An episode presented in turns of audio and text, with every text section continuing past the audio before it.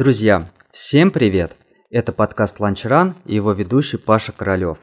Признаться, мы не планировали записывать этот выпуск, хотя понимали, что зимний трейл имеет свой колорит и свою аудиторию. Плюс ко всему, ну, сейчас новогодняя суета, и многие знают, что конец декабря достаточно непростой период во многих отраслях, в бизнесе, поэтому рабочий режим не отпускает до последнего. Но эта леса заставила обратить на себя внимание. Мэтт Фокс – самый массовый зимний трейл в России, а в этот раз он оказался, оказался достаточно сложным и многих проверил на прочность.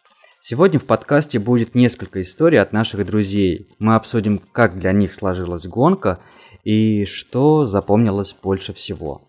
Первый наш гость Алексей Лебедев, который бежал одну из коротких дистанций если так можно сказать, 20 километров. Леша, привет. Павел, доброго вечера. Всем присутствующим добрый вечер. Э, меня зовут Алексей. Э, фамилия Лебедев, как сказал Павел. Ну да, действительно, я бежал одну из коротких дистанций по сравнению со всеми остальными, в том числе с титульной дистанцией. 20 километров. А, начну по порядку. Изначально само мероприятие проводится таком достаточно аутентичном месте, причем оно проводится там не первый раз, ну, я думаю, все знают, в Переславле-Залесском. А, добирался я туда ну, без особых, в принципе, приключений, э, за исключением того, что в этот же день э, с утра я ходил в консерваторию в Москве, ну и, собственно, из консерватории галопом по Европам э, детей вещи в охапку и в Переславль-Залесский. Э, успели приехать ну, буквально там в районе 9 вечера, заселились, ну, собственно, без особых приключений, по большому счету. Ты, Мэтт Фокс, в какой раз бежал? В первый? А, Мэтт Фокс я бежал первый раз, но если говорить именно про такие жесткие зимние трейлы, это не первый мой трейл из самых таких ярких. Э, конечно, перед этим это был февраль месяц этого года, это был Ice Valdice, действительно полный Ice Water Valdice. С какими вообще ощущениями и ожиданиями ты ехал на Мэтт Фокс, имея за э, спиной, да, за плечами забег Айс Валдайс, который оказался, ну, достаточно суровым. А, я ехал э, с тем, с целью, то есть цель на Мэтт Фокс э, от простого. А, цель была добежать дистанцию. Не сойти, э, чтобы ничего не произошло и так далее и тому подобное. То есть цель добежать. А все остальное в голове это приятный бонус. Быстро пробежать, успешно пробежать, на тумбочку пробежать. Замечательно. Без этого всего тоже можно получать удовольствие. А после февральского Ice Wild Ice, э, ну вот, и вот после этой лисы в том числе, ощущение осталось тоже, то, что после Ice Wild Ice уже ничего не страшно. Когда в минус 17, в минус 20 у тебя под снегом вода, и ты вынимаешь наверх ноги, и они, не успевая погрузиться в снег, следующим шагом снова замерзают, ну, это такой трешовый такой вариант. Вот, поэтому после такого трейла Мэтт Фокс, э, да, он показался сложным, но он был легче, чем Айс Валдайс, э, несмотря на то, что даже на трассе было там две воды в двух местах на двадцатке. А, многие из э, ну, наших ребят, кто едет на забег, они так или иначе выбирают а, ну, достаточно длинные дистанции, да, и вот вспомнить, например, Груд, тоже в основном те, кто едет там а, большое, большое количество участников на 50 километров, здесь на Мэтфоксе на 40 километрах. И мы, ну, откровенно говоря, немного знаем про более короткие дистанции, хотя вот по а, заверению ребят, которые уже бегали, есть мнение, что вот 20 километров на Мэтфокс достаточно непростая трасса, непростая дистанция. Что скажешь? А, что я скажу а, по поводу двадцатки? Бежал я первый раз. А, как я посмотрел предыдущие годы, как я понял, трасса не меняется. И мне она реально понравилась. Учитывая то, что в этом году двадцатку э, взял э, Иван Бирюзов. Мы с ним знакомы лично. Мы с ним бегали 4 месяца назад вместе в одном месте. А, и, собственно, вот он взял первое место, очень красиво взял. И я понимаю то, что если бы меня немного не подвела моя физиология, да, то вполне реально, грубо говоря, при определенной подготовке, если не брать мой восстановительный период сейчас, то есть я сейчас типа отдыхаю, Мэтт Фокс это в режиме отдыха была, вот, то можно было бы, в принципе, попробовать и с ним потягаться, но, во всяком случае, попылить ему в кильваторе. А трасса, да, трасса мне очень понравилась, и в следующем году, в 22-м, э, я буду снова штурмовать двадцатку, но уже, грубо говоря, видимо, это буду делать последним стартом в соревновательном периоде. А, а расскажи, Леш, более подробно о самой трассе. Может быть, есть какие-то а, ну, вообще, как идет 20-километровая трасса? А через город она идет или где-то по полям? Может быть, есть какие-то нюансы? Просто если кто-то захочет в следующем году поехать, вот уже будут знать. Да, ну, э, Павел, спасибо. А, по поводу трассы, э, сразу понимать, то есть если мы берем этот год, но год на год не приходится, и лисы бывают разные. В этом году она была он, кусачая, снежная, водяная. А, даже на двадцатке было две воды. Э, первая вода на втором километре, причем э, в нее, несмотря на то, что я шел во главе паровоза на двадцатке, перед нами прошел локомотив с десяткой, и первая вода была уже с жижей, с хорошей жижей такой посередину икры, где-то, ну, может быть, даже по колено. То есть это ее не перепрыгнуть, именно по ней нужно было идти, это раз. И вторая вода, это было болото уже в конце трассы, это где-то, сейчас я посмотрю, потому что у меня тут даже записано, а, ну, где-то 18 километр. А, но там а, я шел во главе паровоза именно двадцатки, там она разбита совсем-совсем не была, но как я разговаривал с теми, кто бежал в хвосте, то есть это вторая, третья, даже не в хвосте, в середине, вторая, третья сотня участников – а, там уже расколбасили так хорошо, и то есть там люди тоже бежали по жиже. Еще такой момент тоже запомнился очень хорошо, это после одной контрольной точки, которая есть на двадцатке, это поле. Причем поле спаханное и ровненько-ровненько присыпанное хорошим слоем снега. Поле запомнилось чем? тем, что у него между борозд, ну, те, кто занимается сельским хозяйством или огородом, я думаю, знают, то, что между борозд должно быть одинаковое расстояние. Так вот, это поле вспахано с разным расстоянием между бороздами, и поэтому, когда ты по нему бежишь, то есть это, ну, грубо говоря, либо очень-очень внимательно нужно бежать, потому что любая невнимательность, э, ну, у тебя нога может вывернуться так очень-очень-очень-очень здорово. Вот, ну, собственно, все. Ну и горки вверх-вниз, вверх-вниз. Да, были какие-нибудь э, участки, ну вот у нас, например, на К40, мы сейчас там будем дальше с Мариной говорить, с Юлей, э, в самом начале, например, можно было попасть в пробки и, ну, достаточно много времени потерять. Или у вас э, достаточно, ну, беговое, беговые участки были? У нас была пробка хорошая, плотная пробка из 10-километровой забега старта, потому что стартовали они перед нами э, за 20 минут. А, старта, стартовало их довольно много, если мне память не изменяет, их порядка, то есть если на сороковке было 700, на двадцатке было 576, на десятке, по-моему, было 400 с чем-то участников. Вот. И, соответственно, а, то есть не пробежав еще и километра, мы, мы уперлись несмотря на то, что я там стартовал там буквально во втором ряду, э, уперлись э, в хвост десятки. И, соответственно, это пошли бесконечные обгоны до шестого километра, пока наши дороги не разошлись. Десятка пошла направо, э, двадцатка пошла налево. Как раз на этом повороте Ваня, победитель двадцатки, он как раз и ушел направо с десяточниками и отмахал полтора туда, полтора обратно. Вот. Поэтому, да, обгонов было очень много первые 6 километров. То есть это постоянные сугробы. И уже в конце уже в конце снова были десяточники, которых нужно было снова обгонять. Это уже где-то, наверное, километр 18, 19, 20. Вот. Но там уже было попроще, там была и дорога пошире, и их было, естественно, меньше, но обгоны постоянные, сугробы постоянные. А между десяткой и между двадцаткой, между, э, речь про победителей, там какое-то прям незначительное время, по-моему, 20 минут – как думаешь, с чем это было связано? А, ну, во-первых, э, название дистанции К10, оно только название дистанции, потому что по факту дистанция а, была 14 с небольшим километров. Это раз. Второе, десятку у меня бежала студентка. Она студентка именно беговая, которую я, ну, где-то, наверное, вот ее я веду где-то в районе года. Ну вот.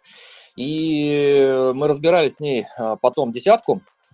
И там было довольно сложно э, бежать. В каком плане? То, что очень-очень много народу. Вот, это раз, то есть это вот основная пачка. Ну и, соответственно, пришлось э, тропить э, ну, довольно глубокий снег. А во всем остальном, э, в принципе, нужно понимать, что это 14 километров, а не 10. Поэтому и время, соответственно, ближе к финишу двадцатки старты с Мишей ты уже бегал какие-то? Груд, например. И у тебя такое первое знакомство прям сразу на Мэтфоксе. Да, первое знакомство на Мэтфоксе. Я довольно много и читал про них, и следил, в принципе, за этими стартами. И ожидания, ожидания, они абсолютно полностью оправдались. Э, с, ну, то есть то, что я увидел, они полностью оправдали мои ожидания. То есть то, что я читал и ожидал увидеть, э, я максимально доволен и очень удовлетворен данным соревнованием, забегом, стартом. А все-таки в сравнении с тем же с Айс Валдайсом, ну, больше, наверное, интересует сама трасса. Что было интересней? Если сравнивать э, двадцатку на двадцатку и десятку на лесе, и десятку на Ice Валдайс, именно десятку, вот, то в плане интересности, вот, однозначно Валдай более интересный в плане трассы. Потому что она более резкая, то есть это во-первых. Во-вторых, это все-таки действительно бег по озеру. Вот, несмотря на то, что там была вода, но это именно все-таки озеро. Это не болото вдоль берега. А, это лес, это Иверский заповедник, э, это острова, это ну, овраги, ну, то есть это прям настоящий лес-лес. Потому что если мы говорим про лес, который был на трассе, в частности, у двадцатки, а, то это лес такой средней полосы России. А на Валдае уже лес э, такой больше северный, и там дух там такой там. Ну, это сложно словами передать, это Валдай. А, Леш, а, скажи, а вот эм, какие-то... Ну, просто многие знают про Ice Valdice, то, что в прошлом году... А, ой, не в прошлом году, ну, уже почти, да, в прошлом году, в феврале, когда это было, эм, сама трасса представляла собой, вот как ты сказал, воду, которая леденела. Тебе Первая вода то... была, я, Паш, буквально перебью, вставлю. Вот, э, первая вода, просто для понимания, а, было, была буквально через 50 э, метров после старта. Да, тебе вот этот вот опыт э, того трейла, да, февральского, как-то пригодился э, здесь? Да, а, однозначно да, потому что сейчас в лесу я уже бежал в полностью проверенной экипировке, которая была обкатана перед э, Валдаем. Э, и, соответственно, ну вот сейчас на лесе я вообще на 150% доволен тем, как отработали кроссовки, гамаши, тайцы, термобелье, то есть все замечательно.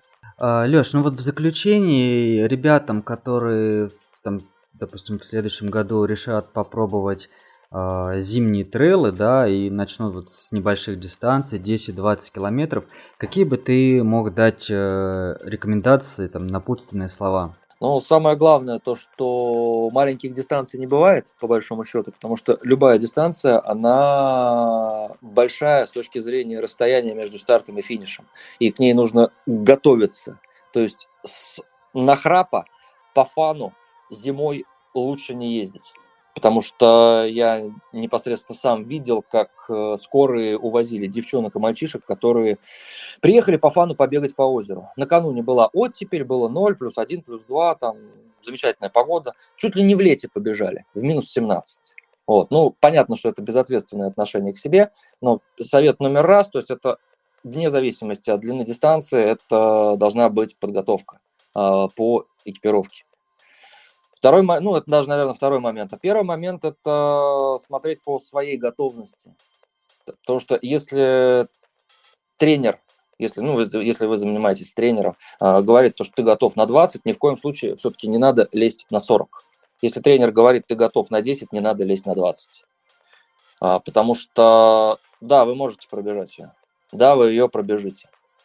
Но нужно понимать, что чем старше человек становится, тем э, сложнее вот эти старты э, даются именно по подготовке. А, почему? Потому что если не подготовленным туда едете, то вы залезаете и бежите их за счет своего здоровья.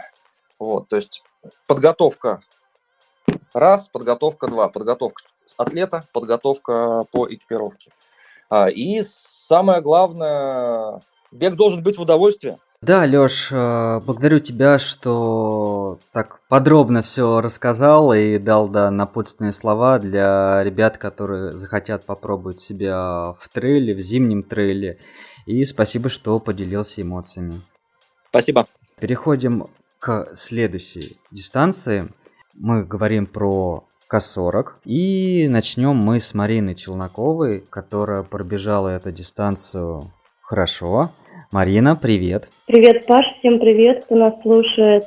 А, Марин, ну давай начнем, наверное, с твоего знакомства со стартами а, Миши Долгого и с тем, как ты попала вообще на Mad Fox. А, первый раз я бежала старт Миши, это как раз было в прошлом году, Mad Fox. Пробежала его крайне неудачно, потому что была не готова. Вот, и поэтому ну, последние 10 километров мне дались очень тяжело, я их э, выстрадала и подумала, что обязательно вернусь, чтобы повторить, ну и как взять реванш. Вот. Потом я пробежала груд 50 километров и вот Матфокс. Ну, скажу сразу, что в этом году Матфокс мне понравился больше всего. И больше груд, и больше прошлого. Очень интересная трасса, очень понравилась. С каким настроением в этот раз ты ехала на Мэтт Фокс? Что ожидала? Ну, знаешь, такого я точно не ожидала. Во-первых, у нас в Воронеже снега не было. Мы там с мужем чуть-чуть подготовились, побегали по полям. А как раз на полях покрылась такая корочка, и они были мягкие, ну, создавала имитацию снега. Ну, побегали мы там, конечно, немного, ну, и все равно не знаю, не считаю, что это была достойная подготовка. А, также не восприняла всерьез, когда Миша говорил, что будет болото, что они не замерзли. Я думала, ну, побежим, там чуть-чуть кроссовки запачкаем, да и все. А оказалось на самом деле, что э, когда мы бежали, и, и, ну, я точно не запоминаю по километрам, но примерно после второго километра э, все встали в пробку перед болотом. Я такая оценила, что а, там был островок, и можно было перепрыгнуть. Я оценила, что с моим ростом я точно не перепрыгну. Я не стала стоять в этой очереди, обошла прям вперед, перепрыгнула, ушла в болото, там одной ногой и второй выше колена. Сзади там все заохали, заахали, потому что вроде как все перепрыгивали. Вот, и как же так, как она там побежит мокрая, но они еще не знали, что дальше будет э, все хуже и этих болот будет достаточно. Ну, э, на самом деле, да, надо сразу сказать, э, что мы с Мариной именно те люди, которые, которые купались в болотах, вот, чтобы гонка не была совсем уж простой, что Марина, что я занырнули на первых километрах дистанции.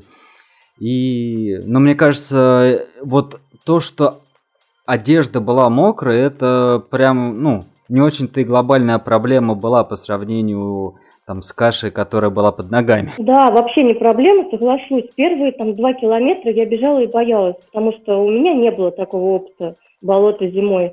Я начала себе придумывать, вдруг у меня там сейчас кожа почернеет на ногах, и что сейчас будет с моими ногами. Ну, потом поняла, что все нормально, и дальше болото пошли. А вот каша, да, тяжело я начала неправильно, я постеснялась стать поближе э, к старту. Я шла-шла и думала, ну вот где-то грань, чтобы я не мешала людям, ну, сильным спортсменам. Но в итоге я ошиблась, и мне прям сразу стало тяжело бежать, потому что я чувствую, что у меня есть силы бежать быстрее, но я попала в пробку. начали обгонять по обочине, и вот даже до этого болота уже как-то тяжеловато было. После болота я тоже попала в пробку, э, я встала за мужчиной, он так хорошо как-то находил места, где можно оббежать, потому что в некоторых местах даже по обочине не обогнать, я понимаю, что я только занырну и все, потеряю время. И мы с ним обогнали, наверное, две колонны, и потом до горы э, я бежала одна. И я видела, что там виднеется хвост, но никак их догнать не могла. Потом на горе я их догнала, и до второго пункта питания, ну, по-моему, только два человека я обогнала, там как-то у меня не получалось. А потом уже вот, вот эти последние 12 километров, самые сложные, и на реке даже, э, я смотрю, что люди, кто побежал вперед, ну, видимо, вот прям не по силам им было, они стали, просто шли пешком, им уже кричали, пожалуйста, бегите, потому холодно идти, и тоже эти постоянные обгоны по обочине. Э, да, многим тяжело было. Там одна девушка бежала и плакала, вот как раз после горы, когда было примерно 2 километра болота, она плакала, вообще не могла этого пережить, наверное, не ожидала тоже. А, Марин, а, а как думаешь, вот, э, ну вообще вот Трейлы все-таки это бег по природному рельефу, где-то это действительно а, броды, где-то там непростые спуски, подъемы. А, ну, человек, который вписывается в трейл, он, в общем-то, так или иначе должен понимать, на что он подписывается. Но я себя ловил на мысли, что, эм, наверное, когда начинаешь дистанцию, ну вот гонка только стартовала, э, возможно, имеет смысл дать людям разогнаться. И вот эти вот болота, да, которые образовались, я их в том, ну, по прошлогодней гонке прям совсем не помню, что там было на том месте. Вот. А в этот раз, ну, откровенно была э, вода, и было, ну, прям много воды. Речь про начало гонки. И когда люди стартуют э, с ракет э, по... Сначала, да, мы начинаем по дороге, потом сворачиваем в поселок, э, вбегаем в лес, и вот начинаются вот эти болота.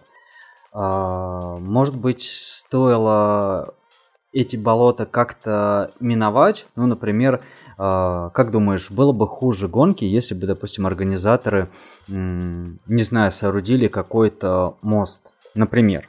Слушай, ну а что мы тогда вспоминали бы потом? Вспоминаем про эти болота, как мы в них ушли, и как было круто. Почитай отзывы, у всех только разговоров про болота. Ну не все там купались. Была какая-то переправа. Нет, болото супер. Надо оставить. Окей, хорошо. Ты говоришь про бег по горе, бег по между вот пунктами питания. Там была только вода. Расскажи, как у тебя сложилось с питанием? Питание вообще у меня сложно, потому что именно на гонке мне не заходит питание. Мне заходит только кисель, который варит мой муж. А, я сначала все было хорошо, я пила этот кисель. Ну, естественно, ели у меня были с собой на всякий случай, но потом он замерз. Вот, и мне пришлось есть ели. Ну вот, кстати, ели тоже хорошо зашли. Я питалась хорошо в этот раз, старалась, чтобы у меня не было чувства голода, там, как только появлялось, я сразу ела. И думаю, что это тоже способствовало тому, что... Ну, я считаю, что все-таки достаточно хорошо я пробежала, несмотря на все эти пробки. И вообще, если ну, там взять все факторы, подготовки, возраст и все такое. Ну, вообще, э, говорили даже, что э, эта гонка была достаточно калорийной. То есть э, нужно было из-за вот этих вот сложностей, в том числе из-за банально пробок, когда темп падает, а обогнать сил, ну, где-то надо сэкономить, не хватает, нужно было больше запасаться э, едой, ну, в данном случае гелями.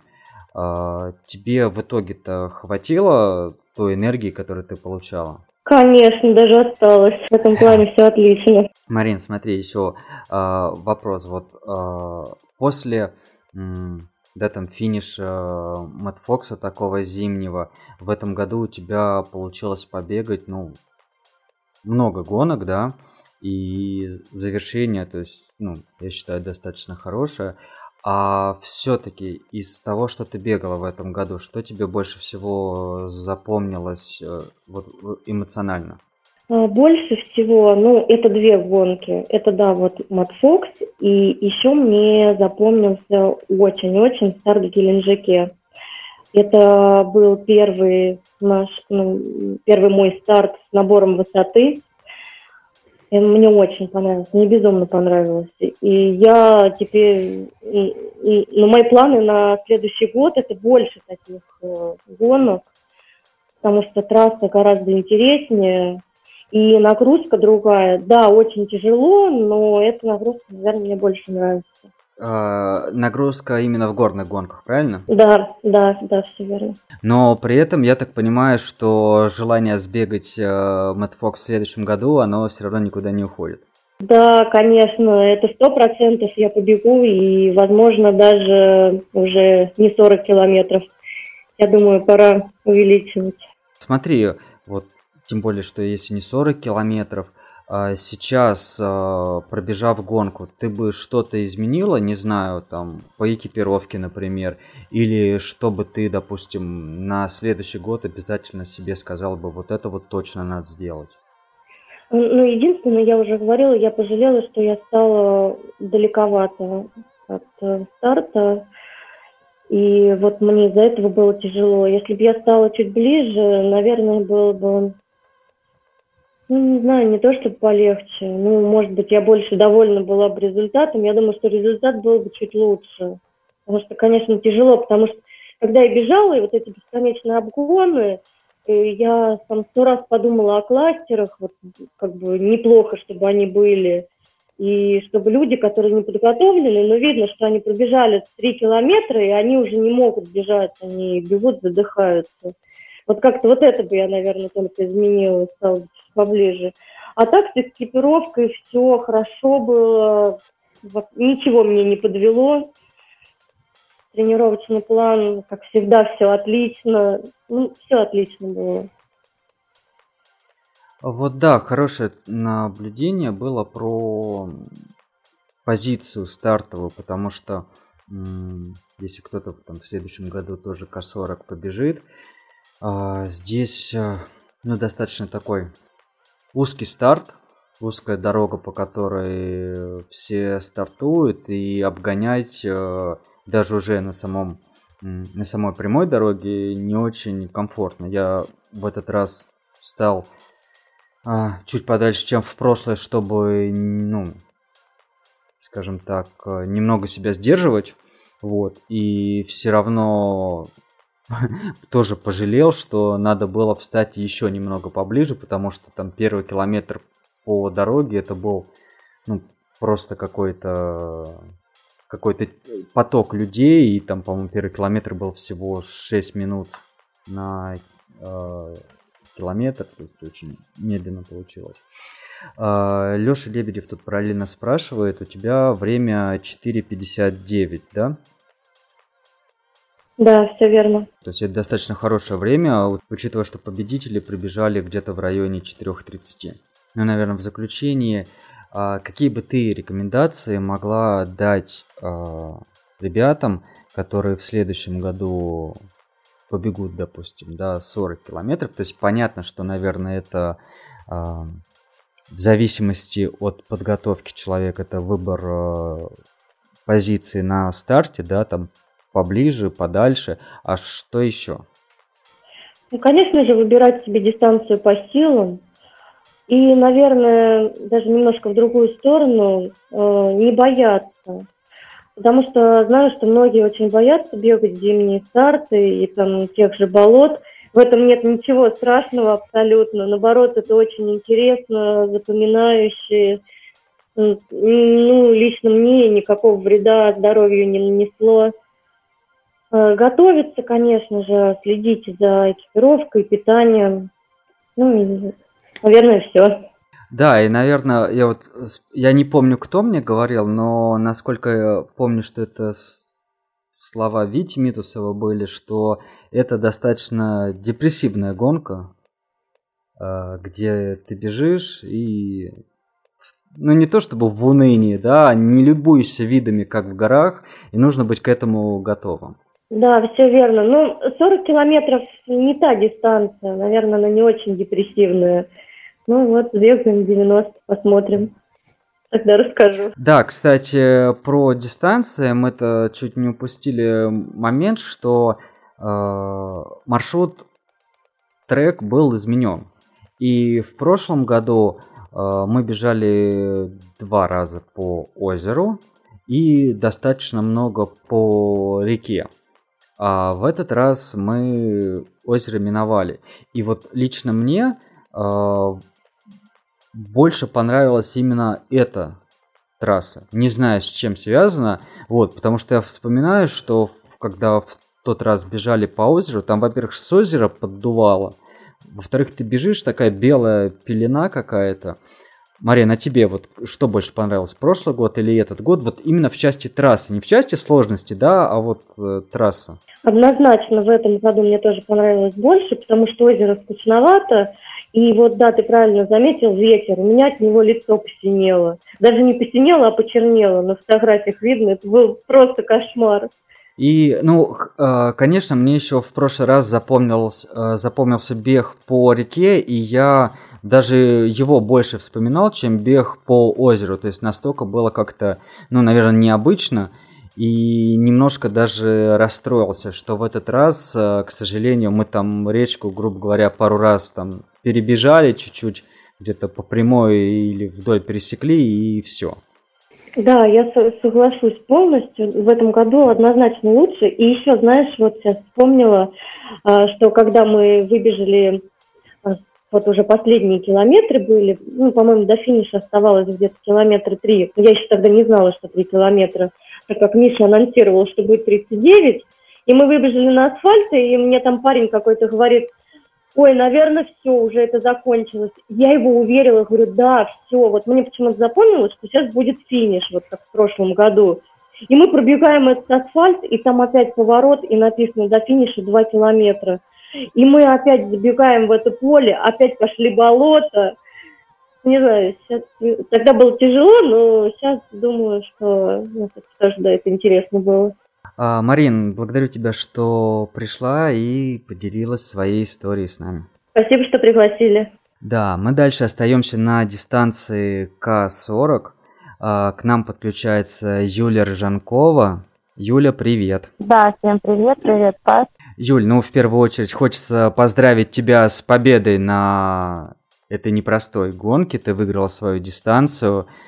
А, расскажи вообще, как ты попала на Мэтт Фокс? Вроде как ты не планировала. На Мэтт Фокс мы не планировали буквально до последнего ехать. И э, так, гонка была у нас в воскресенье, наверное, в среду. Мы точно определились, что мы едем. Э, наверное, где-то так было. То есть до этого мы еще думали, ехать, не ехать, а я так вообще собиралась э, в любом случае поехать, да, потому что Сергей бежал, и ребята с клуба ехали. И мое участие оставалось под вопросом. То есть я сразу предупредила всех, что если будет холодно или много снега, то я не побегу. Вот, буду кормить, поддерживать, но не побегу, потому что я не люблю бегать по морозу, по снегу, и вот э, так получилось. Но приехав сюда, мы ездили на машине с одноклубником и Сашей Сосайченко. Добрались довольно-таки быстро, комфортно, заселились в отель, э, поспали. Потом мы поехали вечером получать номера и поужинали, легли спать. Ну, утром проснувшись, наверное, я еще надеялась, что будет морозно, и мне не придется бежать ну, как бы посмотрела в окно, и особо мороза как бы не было. И э, оделись, пошли на старт. Э, я знала, что такое мотфолк, да, э, бегала эту трассу в прошлом году, именно эту дистанцию, два раза, да, ну, даже полтора, можно назвать, у меня было еще в Ростове Великом. Первый год я сошла, а нет, первый год я была третий, и второй год я сошла. Третий год я тоже выиграла 40, и вот это был четвертый раз. Э, знала трассу, но вы сейчас, да, с Мариной говорили, что вам очень понравилось, э, ну вот, сейчасшняя, да, трасса этого года. Но мне, наоборот, больше понравилась трасса по озеру, по замерзшей речке. Э, там можно было бежать. Если здесь мы шли пешком, скорости никакой не было, приходилось останавливаться. Это смена постоянного темпа, да, она очень негативно сказывается на мышцах, а, несмотря на то, что вроде бы как бы и скорость не быстрая, но устает. Вот. Для меня как бы та трасса была, mm-hmm. ну, более, как бы, наверное, подходящей. В отличие от Марины, да, она вот, наверное, постеснялась. Э, я знала, что предстоит быстрое начало, и потом нужно уйти максимально близко к голове, э, в тропу, да, в узкую. И если ты уйдешь э, далеко, то придется стоять в этих пробках, и ты теряешь много времени. Поэтому здесь, да, она, как бы Марина совершила, наверное, одну из таких важных ошибок, да, что не стала поближе. Потеряла, конечно, очень много времени. Да, и вы убежали с группой ребят, насколько я пом- понял. Когда образовался э, вот этот вот, э, вот это вот...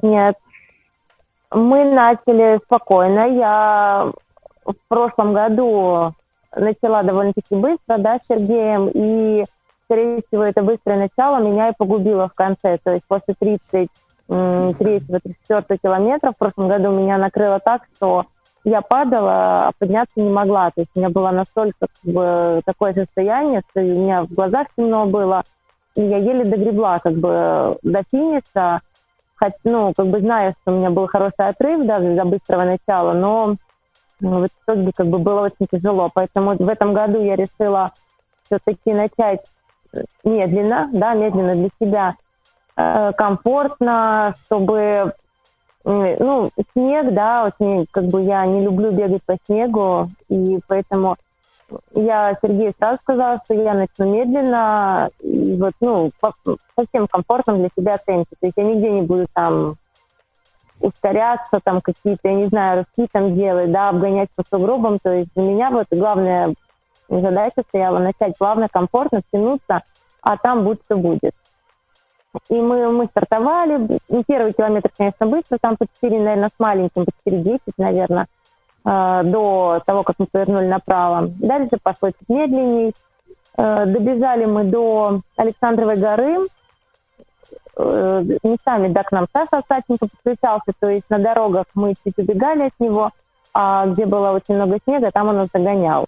То есть там я совсем сбрасывала скорость. Но, кстати, сугробы мне не особо доставляли какой-то дискомфорт. То есть я сама удивлена была. Э, вот. И мы, когда поднимались на Александрову гору, да, лидеры спускались. То есть мы удивились, что настолько они близко. Ну, как бы не придали значения, продолжили бег. И на 18 наверное, километре, то есть после Александровой горы началось болото. Э, я Сергею говорю, Сереж, это Ваня Моторин? Он такой, ну да, вроде да, такой, ну, удивился тоже. И в итоге вот на 18 мы догнали лидеров. Нас было, наверное, человек 20. Ну, по-моему, гору мы проходили вот 16 15 то есть в общем зачете. В итоге мы там догнали лидеров, пробежали, ну, прошли по болоту, все такой дружной компанией. Вышли, когда в город, естественно, ребята поднабрали темп и убежали от нас. Мы дальше, да, также, наверное, спокойно продолжили. Э, попили на пункте питания чай. Как бы там я абсолютно, ну, как бы остановилась, налила в бутылочку чая. То есть я вообще никуда не спешила по сравнению с прошлым годом, когда я просто проходила без остановок э, пункты питания. То есть я не, не останавливалась в прошлом году. В этом году я остановилась, все как бы не спеша попила. Продолжили бег по речке ну, сам знаешь, да, что это речка, можно было не назвать, то есть речка, э, левый, правый берег, постоянное какое-то метание, поиск этой маркировки.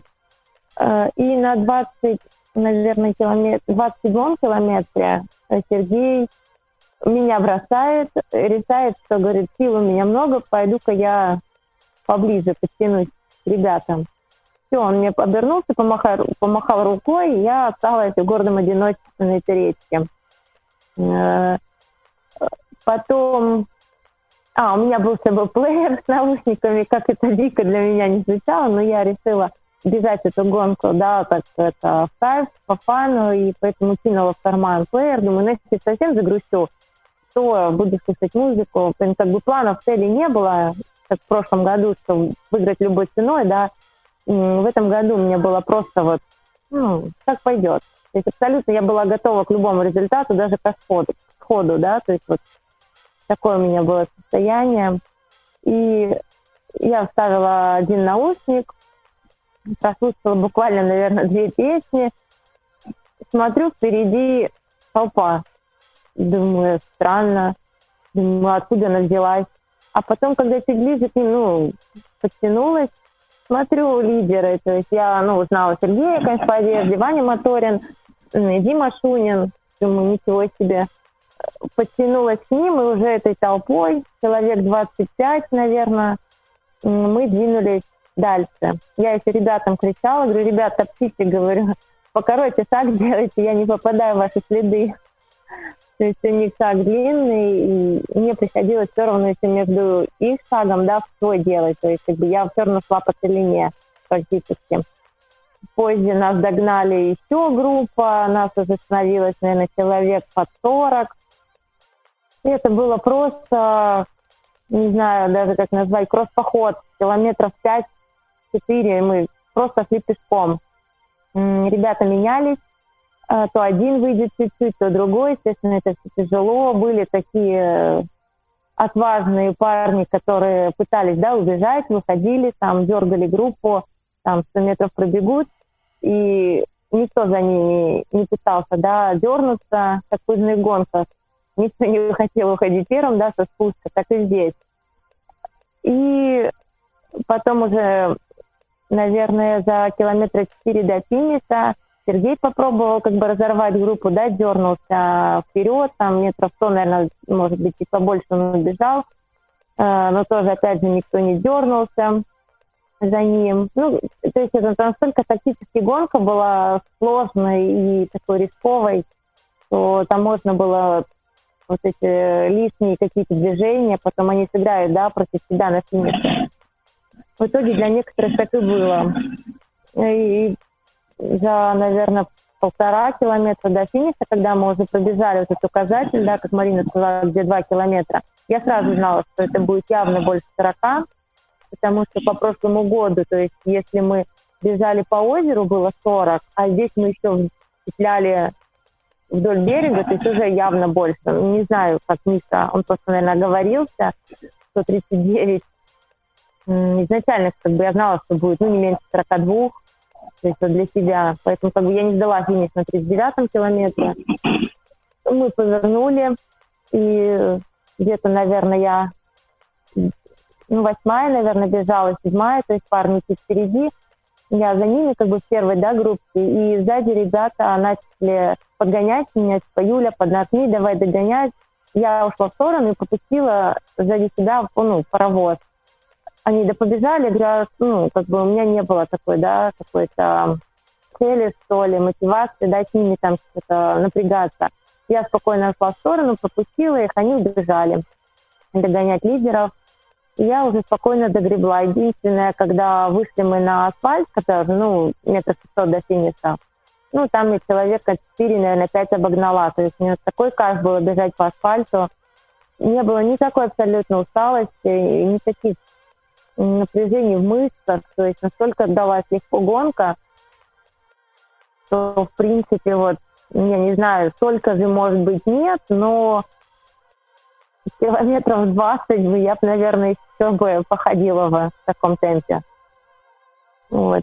Поэтому многие сравнивают с лесой 19 э, в тот момент, да, когда я сошла именно вот в 19 году, когда было много снега. Но здесь гонка была как говорят, сложнее, но мне она далась значительно легче. Ну, скорее всего, это из-за того, что мы много шли шагом.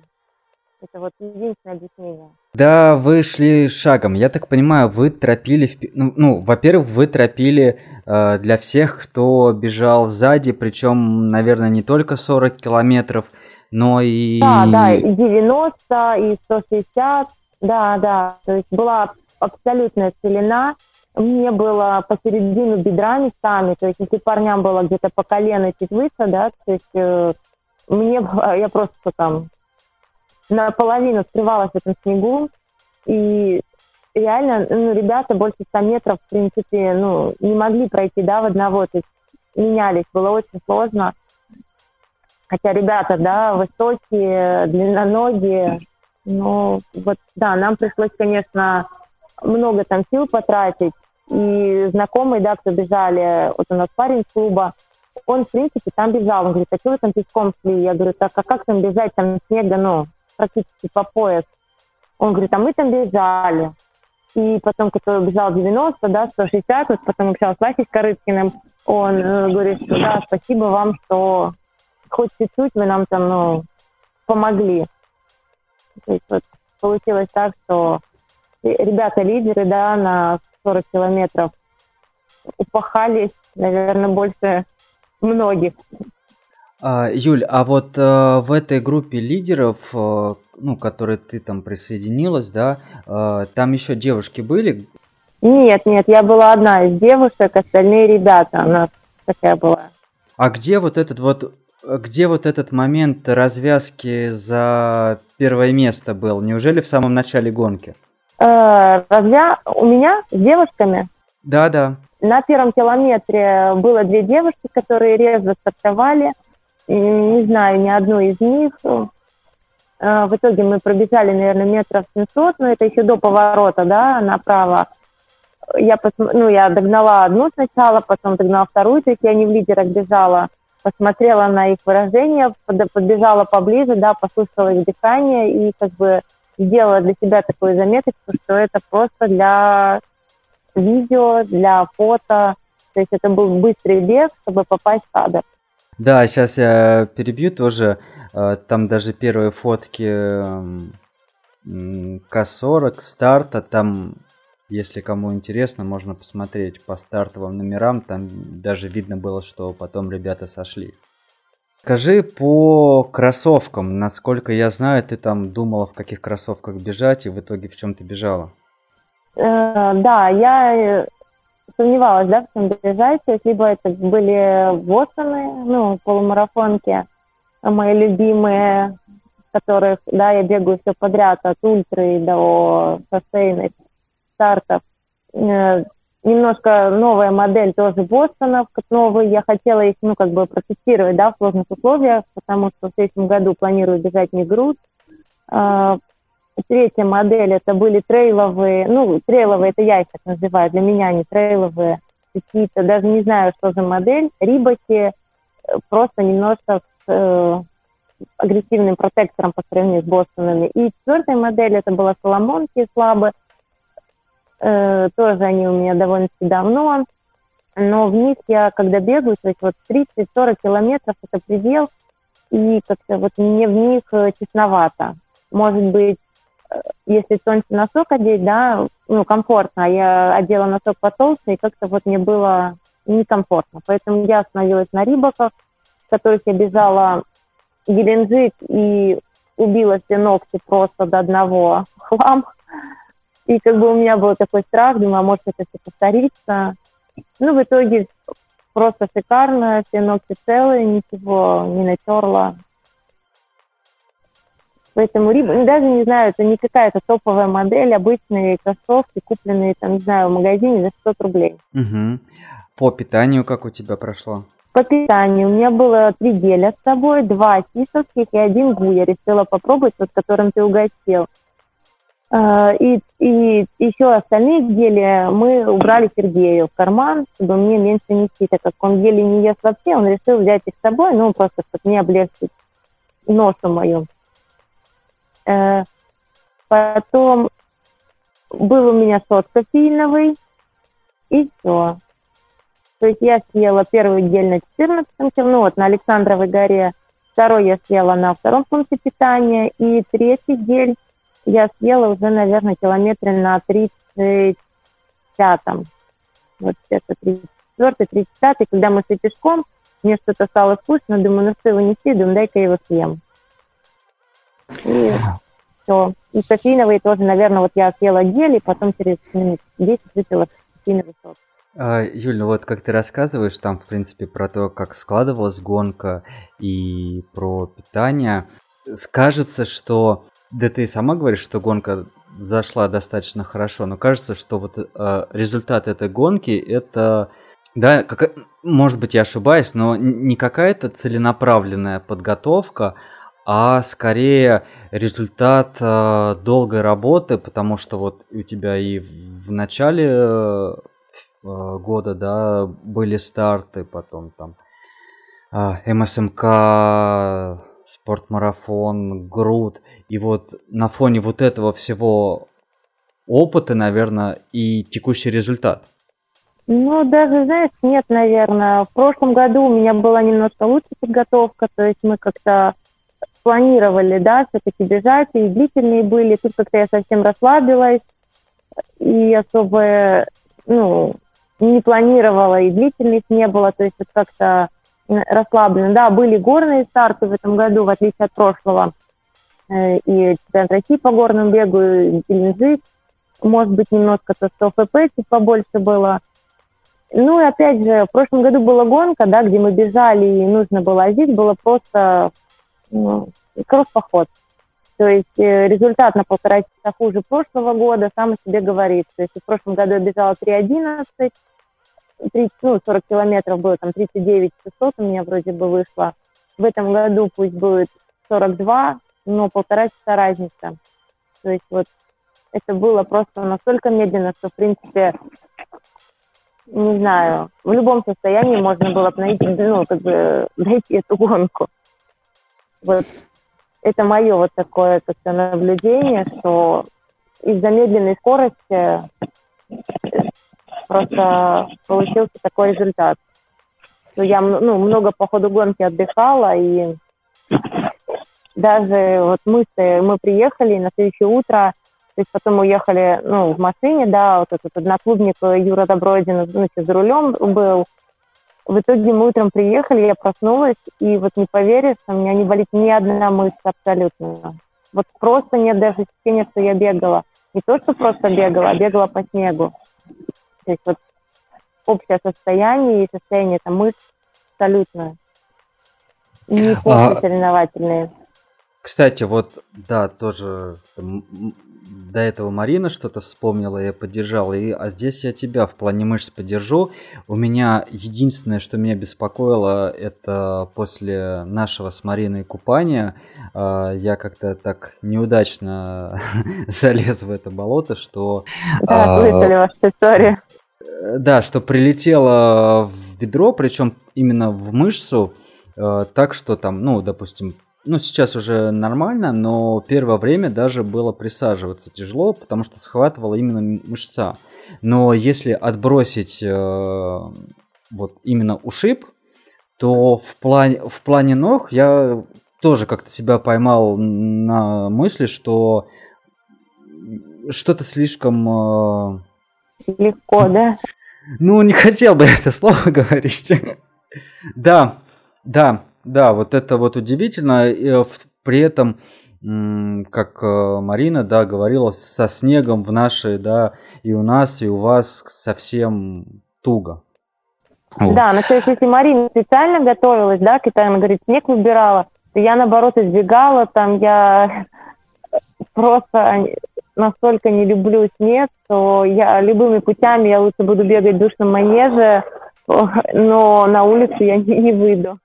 А, Юль, ну еще два вопроса к тебе. А, первый, наверное, все-таки будет про Мэтт Фокс, про следующий год, и он будет вот как раз тоже, как я спрашивал у ребят, ты вот со своей стороны, что бы могла пожелать э, или дать какое-то напутственное слово даже ребятам, которых ты тренируешь сама, вот для подготовки к таким забегам? О, ну, ребята услышав все наши рассказы, массово зарегистрировались на груд. Э, Наверное, по приезду человек 8 купили сразу слоты, начиная от 35 и заканчивая, ну, 30-50 в основном были, да? На да. Fox, э, на Мэтфокс как-то даже не могу им рекомендовать, потому что это очень затратно в плане, во-первых, экипировки, то есть это нужно подойти финансово, да, тот же питьевой, ну, рюкзак, да, или питьевая система, то есть э, обувь, да, более-менее, ну, подходящая, то есть как бы я не могу им сказать, бежите в кроссовках, да, в асфальтовых, просто каждый ощущает это по-своему, и они могут надергаться так, что потом будут лечиться полсезона. Во-вторых, дорога, то есть э, ну, тяжело туда тоже добираться, то есть до Москвы, либо это на машине. Ну, как-то вот Мэтт не могу сказать, что я прям буду рекомендовать одним из, ну, из основного старта там в году, э, нежели как вот, допустим, Груд, э, да, а Мэтт как-то вот это уже нужно, наверное, прийти самому к желанию стартовать зимой. Не могу сказать, что прям буду рекомендовать, да, да, есть желание, ну, подскажем, там что-то посоветуем, но не знаю. Э, организаторам, да, вот я уже писала там Мише в комментариях, что почему бы автобус или газель, которая собирает вещи при посадке в автобус, почему и не доехать там и там собрать? То есть как бы это такой, мне кажется, вот ну, это было одно из моих предложений, да, в анкете, которую мы заполняли. Ну, это хорошее наблюдение, да. То же самое, та, та же самая газелька, да, она просто не здесь соберет вещи, а соберет там, ну, сделать транспорт на 20 минут пораньше, просто чтобы там, да, время это сбор. Ну, просто так получилось, что мы приехали, разделись в автобусе, оставили, э, Сергей оставил свой поезд, да, беговой, и автобус уехал. То есть мы пошли разминаться, а автобус уехал, мы прибегаем, автобуса нет. Он поехал разворачиваться, старт через 5 минут, у нас нет ни питания, ну вообще ничего, то есть все осталось в этих сумках. Потом приехал этот автобус, мы бегом пробирались в стартовой линии, ну то есть как бы вот такое неприятное было. Причем вот наш автобус, который от Азимута, мы приехали туда то ли 8.20, то ли 8.30. То есть времени на самом деле было достаточно. А уехали, я специально шел на... То есть вот э, урок, который с, с прошлого Мэтт Фокса, я вынес такой, что в прошлый раз я подошел, там трансфер был написан в 7 утра, я подошел к 7, э, где-то 6.50 было, и в итоге мы проводили 50-мильников, встретили э, победителя 100 миль в прошлом году, и только потом, потом уехали. То есть, наверное, минут 30 мы еще просто сидели в автобусе на месте старта. И в этот раз я подошел именно там 7.30, 7.40, и там буквально через 5 минут мы поехали, и все равно приехали 8.30. То есть кажется, да, что времени еще достаточно. Да, да, просто ехать уже раздетыми, это просто повезло нам с погодой, что не было мороза а, допустим, минус 15, да, это уже, ну, не совсем приятно, выходишь на разминку, тебе даже нечего накинуть. Хотя я брала с собой, да, ну, оставила, правда, в отеле, не стала, потому погода более-менее теплая была. Я брала с собой кофту, которую я планировала там прямо оставить. То есть я в ней разомнусь, да, в теплой, и там просто ее выкину, как делают на крупных стартах, да, за границей. Просто ехать ну, совсем раздетыми, ну, и потом мерзнет. Вот это такое вот пожелание. Ну, а порекомендовать, ну, не знаю. Может быть, просто я не, сам, не совсем сама люблю именно зимний бег, поэтому не, ну, пока не, не могу рекомендовать. А, хорошо, ну и тогда заключительно к тебе вопрос. А, в этом году ты много где побегала, много что выиграла, а, много где встала на тумбочку. А какие у тебя планы на следующий год? О, планы, ну, Будет ли, не будет чемпионат России на сотке? Это пока главный вопрос, которым занимаются, да, решают, состоится он или нет. Это, наверное, будет ну, одним из главных стартов э, в году. Когда он будет осенью или весной, пока тоже нет определенности, и вообще будет ли он, и никто не хочет проводить э, этот старт. Ну, то есть календаря его на данный момент нет. Э, добавят, не добавят, тоже большой вопрос. Ну, а все остальное уже будет пока исходить из того, что смотря когда он будет. Если будет осенью, то да, весной какие-то марафоны. Ну, груд, да, груд я побегу, скорее всего, независимо от того, где будет сотка, ну, весной или осенью. То есть груз как бы таким особняком, да, в середине лета. Ну, наверное, сотку. Пока, пока на сотку склоняюсь. Ну, и гладкая сотка. Ну, и марафоны, наверное, все, что будет проходить, да, в этом году планировал Москву, ее отменили. Очень хочется Питер 18 июня, Белые ночи. Я думаю, идеально будет за месяц до старта, да, сделать длительную. Поэтому вот ждем результата по сотке, и тогда уже будем планировать все остальное. Здорово. Ну, горный не знаю. Не испытываю я такого кайфа на горном беге, как на шоссе. Да, но для меня шоссе, мне кажется, ближе. Ну а забег, который Миша будет делать э, в октябре? Э, в октябре первого, второго, но в календаре стоит в это время Кубок России на 100 километров на сотке. И если не будет чемпионата России, то придется бежать Кубок, а он в эти же даты. Ну, я почти тебя уже э, отпустил, но есть еще пару вопросов из чата, я их просто зачитаю. А, отрыв 3 минуты 2 секунды от второй по женщинам. То есть соперниц по сути не было, так? Или все-таки женщины пытались цепляться э, в кильватор? Кстати, да, по результатам сначала были одни результаты, вот эти три минуты, потом э, результаты были 10 минут, и когда награждали, называли абсолютно другое время. То есть от второй у меня было 10 минут, а третий, по-моему, 13 минут. То есть это когда на награждении, ну, время называли. А в протоколах другое, другое время. Поэтому какое из них верное, я не знаю. Угу. Но опять и... я сказала, что мы шли очень много пешком, и я не удивлюсь, что те, кто стартовал ну, в конце, да, или там, ну, после нас, то есть им было немножко полегче. То есть уже они бежали, они шли, у нас 13 минут на километр скорость была. 13. И второй вопрос тоже зачитаю. А, в этом году снега гораздо больше. Ты считаешь, что можно сопоставить работу в прошлом году и в этом на лесе? Нет, не могу сопоставить. Это разные вещи. Я говорю, в прошлом году это был бег. Это был бег до 33-го, наверное, 34 километра по 4 с небольшим. Ну, до 4.30, то есть 4, там, от 4 до 4.30, то есть это была вся дистанция в этом темпе. А в этом году могу по пальцам пересчитать эти километры, да, из 5 минут. То есть это был, ну, для меня это был какой-то просто поход через шаг, через какие-то остановки, да, перепрыгивание этих болот. То есть сопоставить нет, пусть снега больше, но ощущения легче, да. А в прошлом году снега не было, но ощущения были настолько такие, что меня там вырубало, и мне было тяжело. Mm-hmm. Это абсолютно две разные гонки. Я даже не могу их сравнить, хотя вот одинаково, но даже, даже не знаю, что легче. Наверное, в этом году было легче, чем в прошлом. Угу. Для меня. Да, понятно, понятно, Юль. Спасибо тебе, что ты к нам пришла. Желаем новых побед э, и, наверное, но, но, новых горизонтов, да, новых открытий для себя.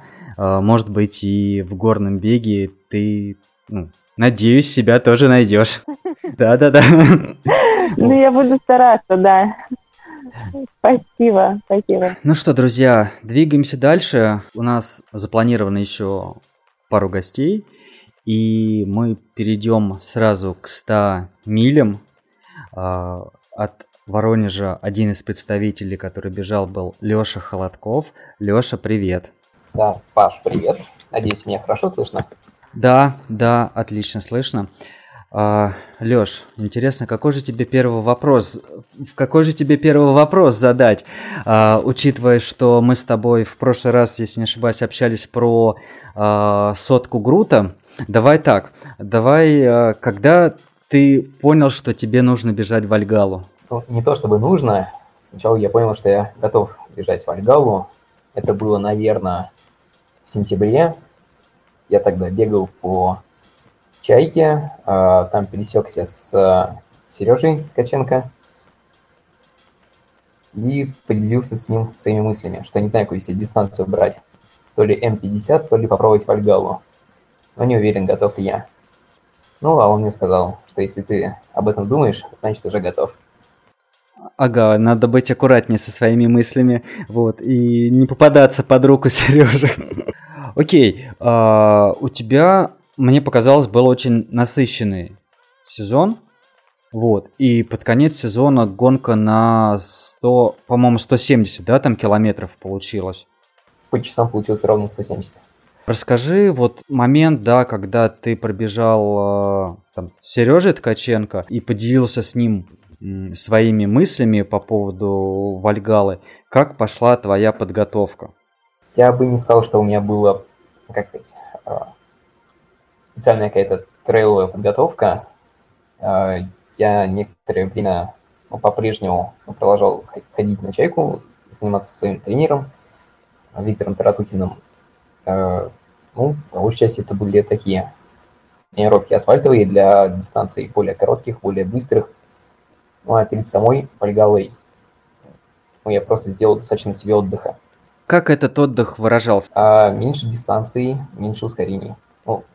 Меньше, имеется в виду, как и общие объемы, так и не такие длинные пробеги за один раз. Как ты специально, ты себя готовил к бегу по снегу? А, нет, никак специально не готовил. Да, собственно, у нас в Воронеже не было особо снега до, до, вот, до второй половины декабря. Я, как бы сказать, э, в прошлых годах уже бегал в лесу два раза. Думаю, что мне оттуда хватает подготовки. Ну давай перейдем ближе к гонке. Наверное, Груд как-то сотка помог, да, подготовиться, я не знаю, там тактически или вот какие у тебя были ожидания, как ты себя настраивал перед такой гонкой?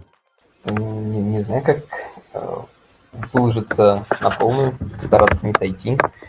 Но на груди у меня были, э, как сказать, более такие амбициозные планы. Мне хотелось там э, хорошее место занять, забежать в сотку, поэтому я с самого начала еще скрасить пытался. А вот на Вальгале я хотел просто хотел просто финишировать, преодолеть эту дистанцию, поэтому я аккуратничал. С, с чего все началось? У тебя время на Вальгале порядка 30 часов. Давай начнем с самого начала. Ну, с самого начала случился такой нюанс, что э, все, как бы сказать, лидеры умудрились немного уйти с трека, об этом еще Миша рассказывал на подведении итогов, что вместо того, чтобы побежать по треку, это побежали за машиной, которая вела съемку. И э, в итоге, как сказать, побежали по той дороге, по которой мы должны были финишировать. Поэтому все сделали крюк. Мне еще повезло, что я бежал в серединке, поэтому крюк оказался таким большим, наверное, пара километров. А вот лидеры сделали, наверное, километров ну, 4-5 дополнительных. Такое любопытное впечатление, когда мы поняли, что сошли трека, все остановились, спорят, куда бежать, пытаются дозвониться до организатора, а у него телефон занят. На самом деле у нас на К40 э, тоже была проблема. Мы бежали там группой, наверное, из ну, 10-15 участников, то есть несколько человек, там 2-3 человека впереди, остальные сзади, вот где-то я тоже в начале, и мы подбегаем к перекрестку, и разметки нету от слова совсем, а это тот участок, который обводил озеро, то есть трека тоже нету. И кто-то дальнозоркий хорошо увидел, но очень далеко была разметка. Возможно, там дети или кто-то сорвали. Вот, так что у нас это, конечно, не настолько критично, не на такой дистанции, конечно, но вот э, в этот раз тоже столкнулись с тем, что пытались понять, куда бежать. Э, ты увидел лидирующую группу, вы развернулись. Вот, это был какой километр? Ну, это был километр, наверное, второй, третий, но скорее наоборот. Мы сначала развернулись, а потом уже лидирующая группа нас обгоняла. Ну, потому что они больше крюк сделали. Как дальше складывалась гонка? Что тебе запомнилось там вот в первый, ну не знаю, в первые там 40-50 километров? Ну, с самого начала уже было понятно, что гонка будет очень тяжелой, потому что было очень много снега.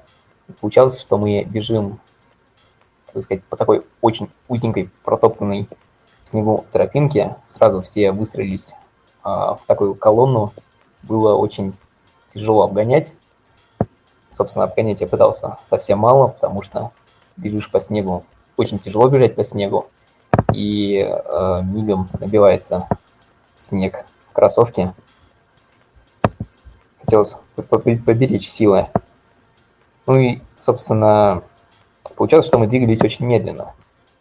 И до первого пункта, а, до первого контрольного пункта мы добрались, который на, по-моему, 20 или 21 километре, ну, почти за 3 часа.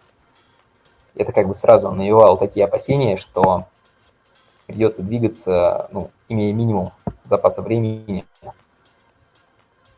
Надо как-то, не знаю, постоянно подгонять себя, чтобы еще сильнее не замедлиться и это не попасть в ДНФ. Угу. Ты как-то по часам, да, контролировал, контролировал время или вот как вообще отслеживал? А, да, по часам, но часами, как сказать, в таких условиях было сложновато пользоваться. Опять же, бежишь по этой очень узкой тропинке в снегу, и очень тяжело от нее отвести взгляд, потому что куда-то там отвлекся и сразу же забегаешь в снег.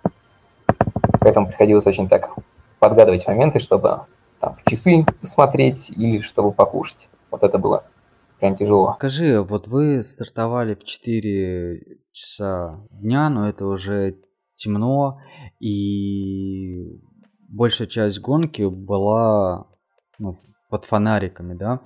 А, были ли какие-то моменты, которые ну, скажем так, э, пытались э, сломить и, типа, сказать, да зачем это надо, может быть, стоит сойти?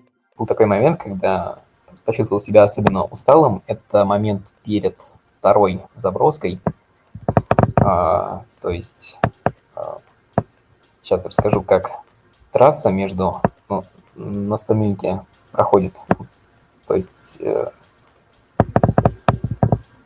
дистанция от старта до первой заброски и от э, Александровой горы до финиша у нас совпадает с дистанцией М50. А вот между первой и второй забросками, на самом деле, есть очень большой участок, который беговой, где почти нет никакого бездорожья, а мы просто бежим вдоль дороги. И сначала это очень так рассадоривает. То есть можешь разогнаться, бежишь, то есть не нужно там особо каких-то усилий прилагать, не деревья перескакивать, не на горки влезать. А потом начинается а, лес, причем лес такой с, а, с лужами, вот, вроде тех болот, которые были там у Александровой горы, где можно по, неаккуратности ноги промочить. Потом идет поле, засыпанное снегом. Там я очень сильно замедлился, как тяжело стало. С одной стороны, понимаю, что заброска уже близко, а с другой стороны, вижу, что темп все меньше и меньше становится. И вот там я ну, так сомневался в себе.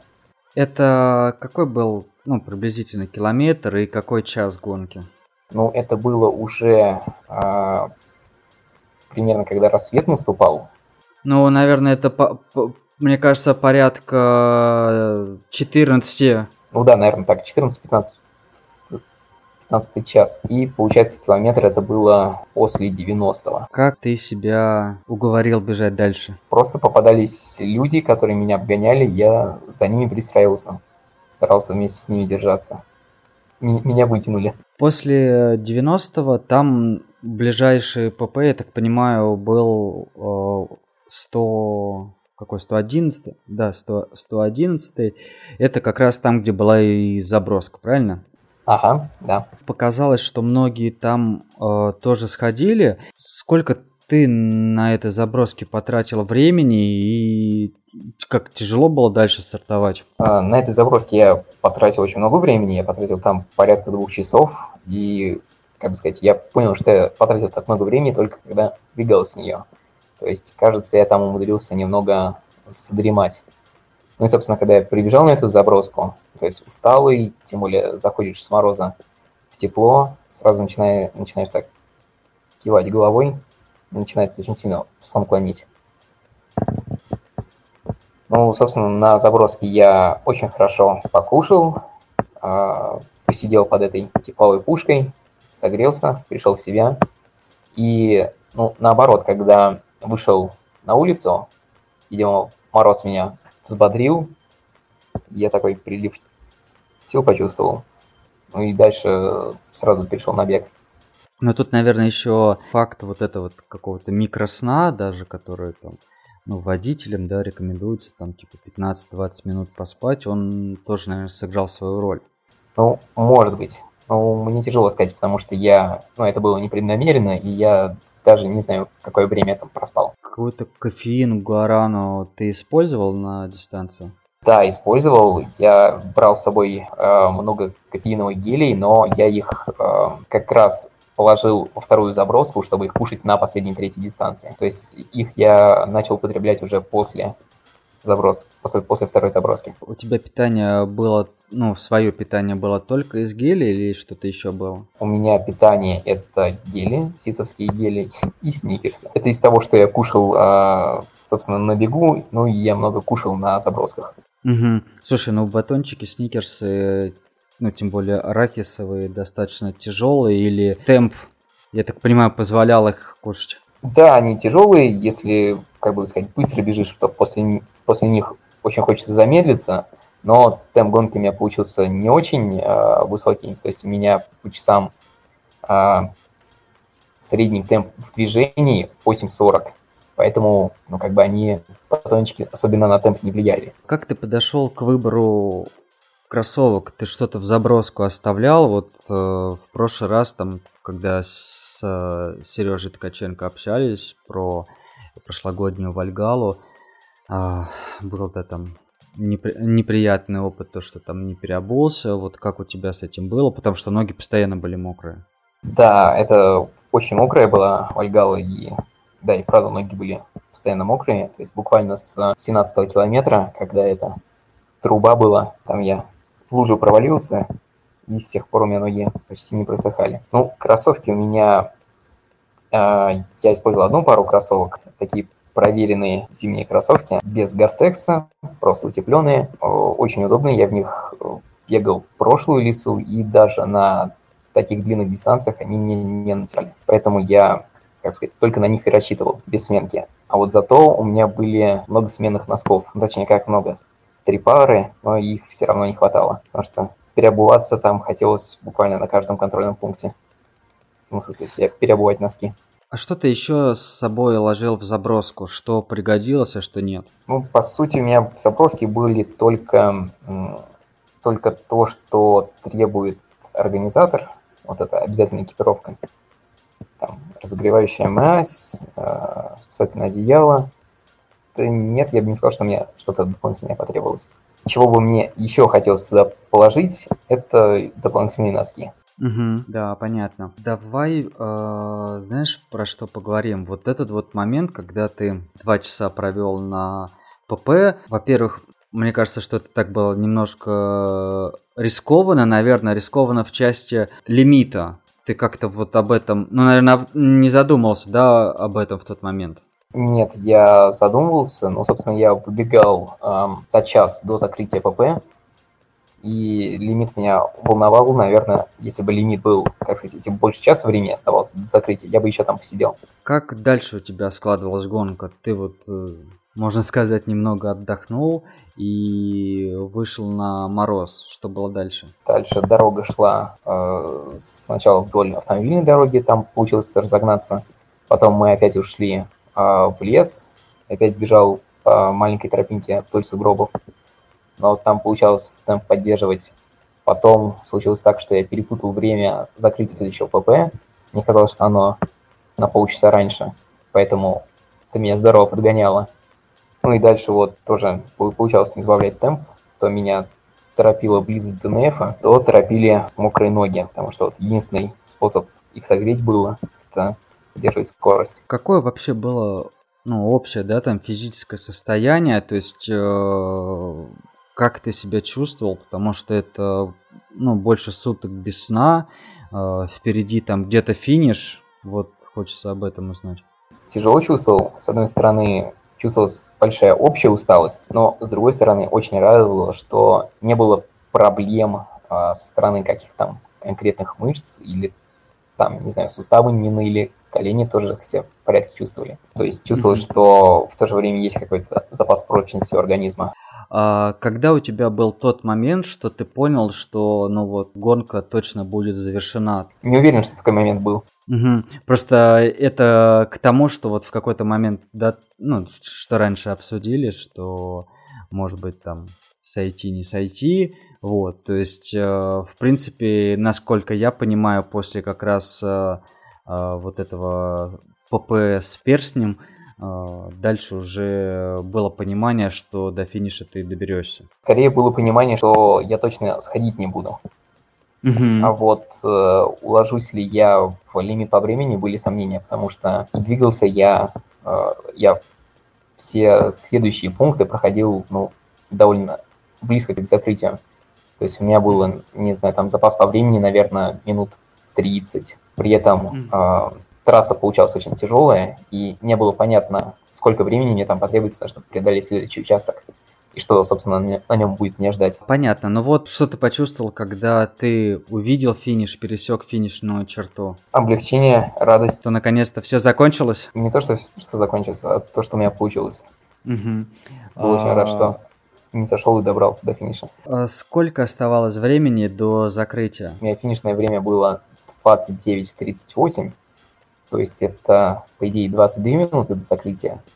Но еще говорили, что Миша на 10 минут увеличил лимит по времени. Ну, то есть где-то 20-30 минут. Какие у тебя были первые, не знаю, действия, да, после гонки? То есть э, насколько быстро ты смог там прийти в себя? Прийти в себя я смог на редкость быстро. То есть, как уже Юля говорила, почему-то не сильно болели мышцы после гонки. То есть у меня сильно стопы сказать, пострадали, потому что почти всю гонку мокрые ноги. И еще почему-то я плохо спал даже первую ночь после гонки. То есть, казалось бы. Угу.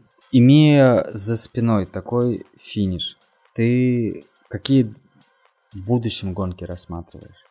Тяжеловато планировать э, будущее в наше время, потому что у меня были асфальтовые планы еще на этот год. И у меня не получилось так пробежать ни одного марафона. Хотелось бы это наверстать в следующем году. И уже, наверное, от этого отталкиваться и смотреть на другие старты. То есть хочется еще побольше побегать по асфальту, ну и перерывах между асфальтами еще по трейлам поездить. Леш, ну вот заключительный вопрос про Mad Fox. Что бы ты себе самому пожелал бы, если бы ты еще раз побежал бы в Вальгалу? Пожелал бы не забыть взять гамаши и побольше сухих носков. Смотри, вот, например, э, если там затронуть вопрос подготовки, да, э, подводки к стартам, ты бы что-то стал менять именно перед Вальгалой? Смотри, Паша, у меня вот эта Вальгала получилась такая, а, как бы сказать, примерка. Я не собирался там скоростить, не пытался там места занять. Я ну, просто хотел преодолеть дистанцию, хотел понять, как, как я себя буду чувствовать на 110 километром. Разведка боем. Да, да, да, именно так. Но вот следующая Вальгала у меня, ну, если я и побегу, то уже по-другому. Уже угу. более такая гоночная обстановка. Там, наверное, будет, да, и подготовка более серьезная сейчас по горячим следам что-то можно выделить там в части подготовки или там в части каких-то рекомендаций там ребятам даже, которые тоже решат бежать в Альгалу? Ну, смотри, для ребят, которые решат бежать в Альгалу быстро, я, наверное, не могу дать рекомендации, потому что вот в последней гонке лидером, гонка для лидеров очень сильно отличалась от того, что бежал я, потому что лидеры, они бежали по сугробам, по еще не протоптанным тропинкам, а вот мне было гораздо проще.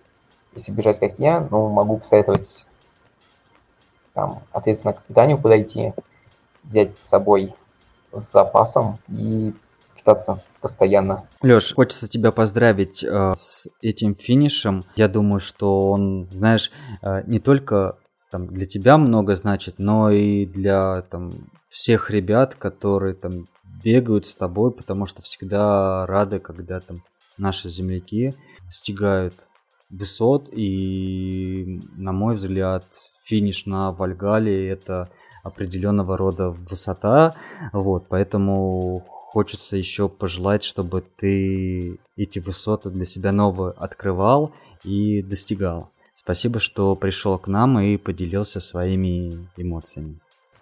Спасибо, Паш.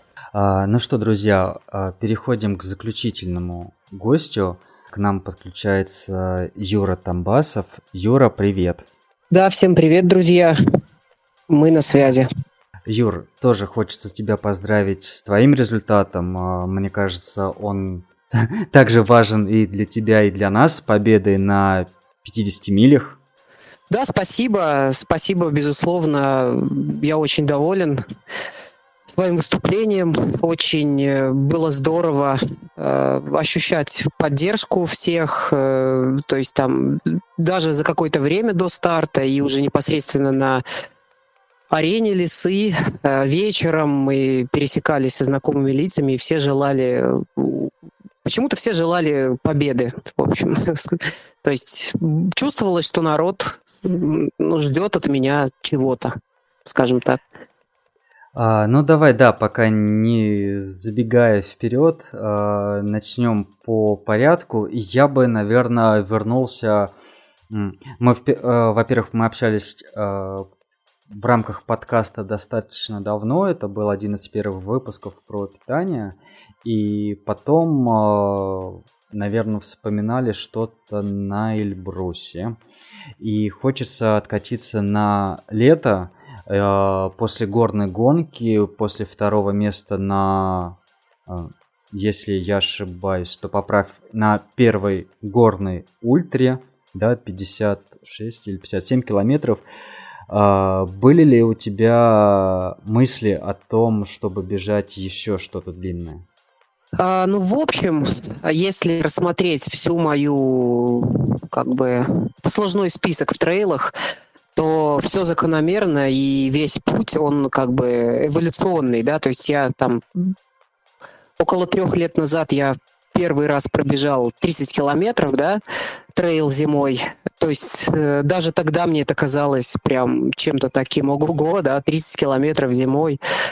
Затем через несколько месяцев я пробежал всем известную лесу в 2019 году, в феврале, снежную. И за эти годы немалое количество там трейловых забегов, да, но длиной таких длиной порядка 30-40 километров в основном. И вопрос уже, он как бы назревал, что я почувствовал, что пора бы, э, ну, хочется чего-то другого попробовать, возможно, горы, возможно, более длинных дистанций, как бы увидеть, побывать среди тех счастливчиков, ультрараннеров, да, финишеров, ощутить на себе, да, каково это прям.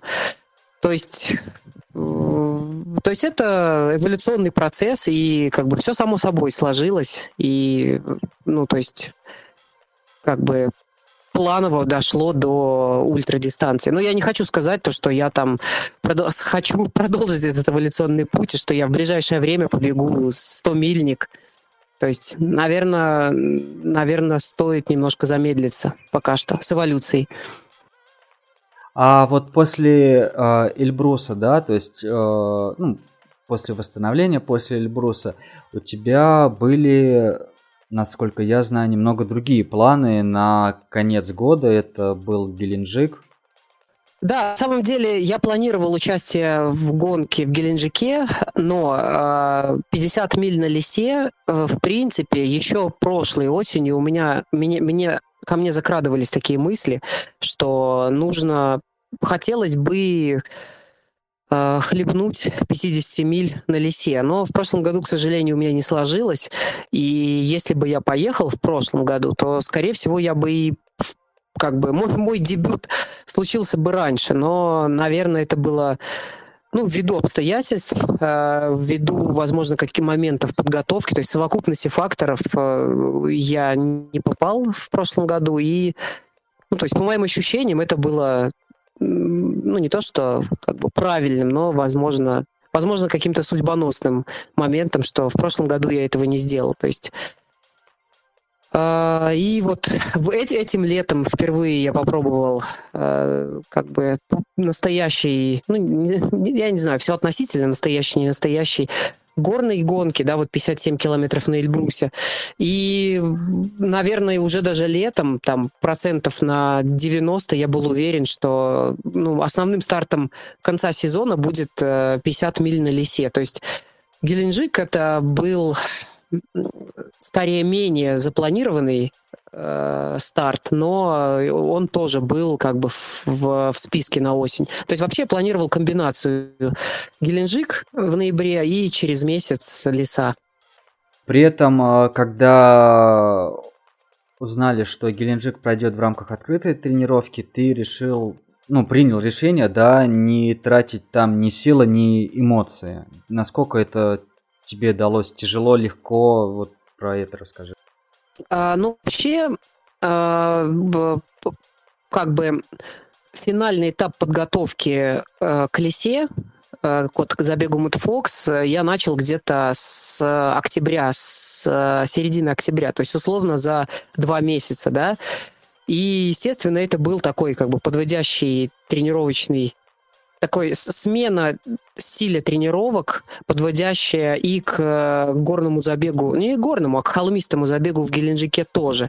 И вот э, в этот период, да, вот начиная с октября, у меня возникли некоторые трудности э, с Ахиллом, и я начал понимать, что как бы а, риск пробежать дубль гонку в Геленджике и затем через месяц Мэтфокс, он такой как бы ну, то есть риск э, травмы, он очень велик, да, и он, э, естественно, сначала напрячься в Геленджике, и затем через месяц, то есть это, ну, на мой взгляд, довольно короткий период восстановления, можно, можно не успеть вернуться, да, в, в планируемую форму к лесе. То есть как бы уже даже вот на этапе финальной подготовки у меня возникли сомнения, да, вот ввиду определенной травмы, назовем это так. И плюс еще, вот ты про Паша верно говоришь, э, ограничительные меры со стороны властей, то, что то, что не было возможности провести забег с размахом, то есть он был в таком полутренировочном режиме, однако все равно на дистанции, на основной дистанции в 70 километров был общий старт, как, так как на другие вроде бы были, был, был как бы стартовый Э, время старта было растянуто, можно было стартануть там в более удобное для себя время. Но я расставил приоритеты. Я не могу сказать, что было прям э, трудно э, лишиться поездки, да, в Геленджик, там, старта там. В принципе, нет. Я понимал, что все равно основной старт — это леса, Мэтфокс. И, ну, если учесть, что еще год назад у меня возникли первые какие-то мысли Э, пробежать 50 миль, то я могу сказать, что это... Ну, то есть это было довольно легким решением, и обстоятельства сложились так, что все же все силы я направил на подготовку к лесе. А, вас с Лешей послушаешь, а, один говорит, вот мысли появились про 100 миль, другой говорит мысли про 50 миль. Я просто сразу предостеречь ребят, которые слушают, что, а, ну, которые услышат такие мысли, что у ребят за спиной большой багаж, большой опыт, и эти мысли, ну, я уверен, достаточно трезвые. А, Юр, у меня вопрос про подготовку. А, Наверное, за месяц, да, до лесы у тебя а, ты организовал такой тренировочный, серию тренировочных темповых забегов. Это была как бы часть тренировочного плана твоего бегать там по 30 километров достаточно быстро. А, в принципе, да. Ну, а, если вот рассмотреть этот тип тренировок, да, там а, кросс с нарастающим темпом, то есть я любитель э, подобного в любой период да, подготовки, но все зависит, естественно, от э, длины.